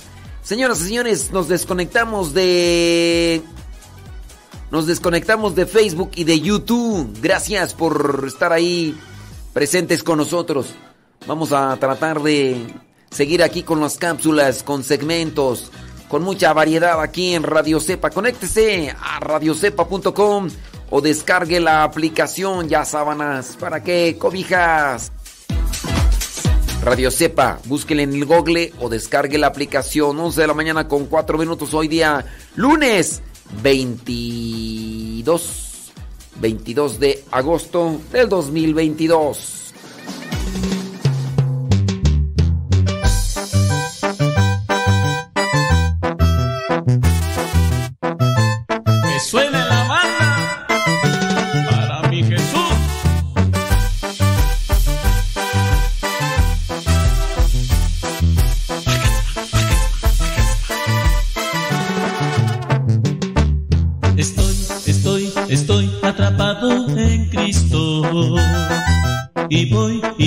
Y voy proclamando su amor. Iré, iré, iré con todos mis hermanos a proclamar sin fin la palabra de Dios.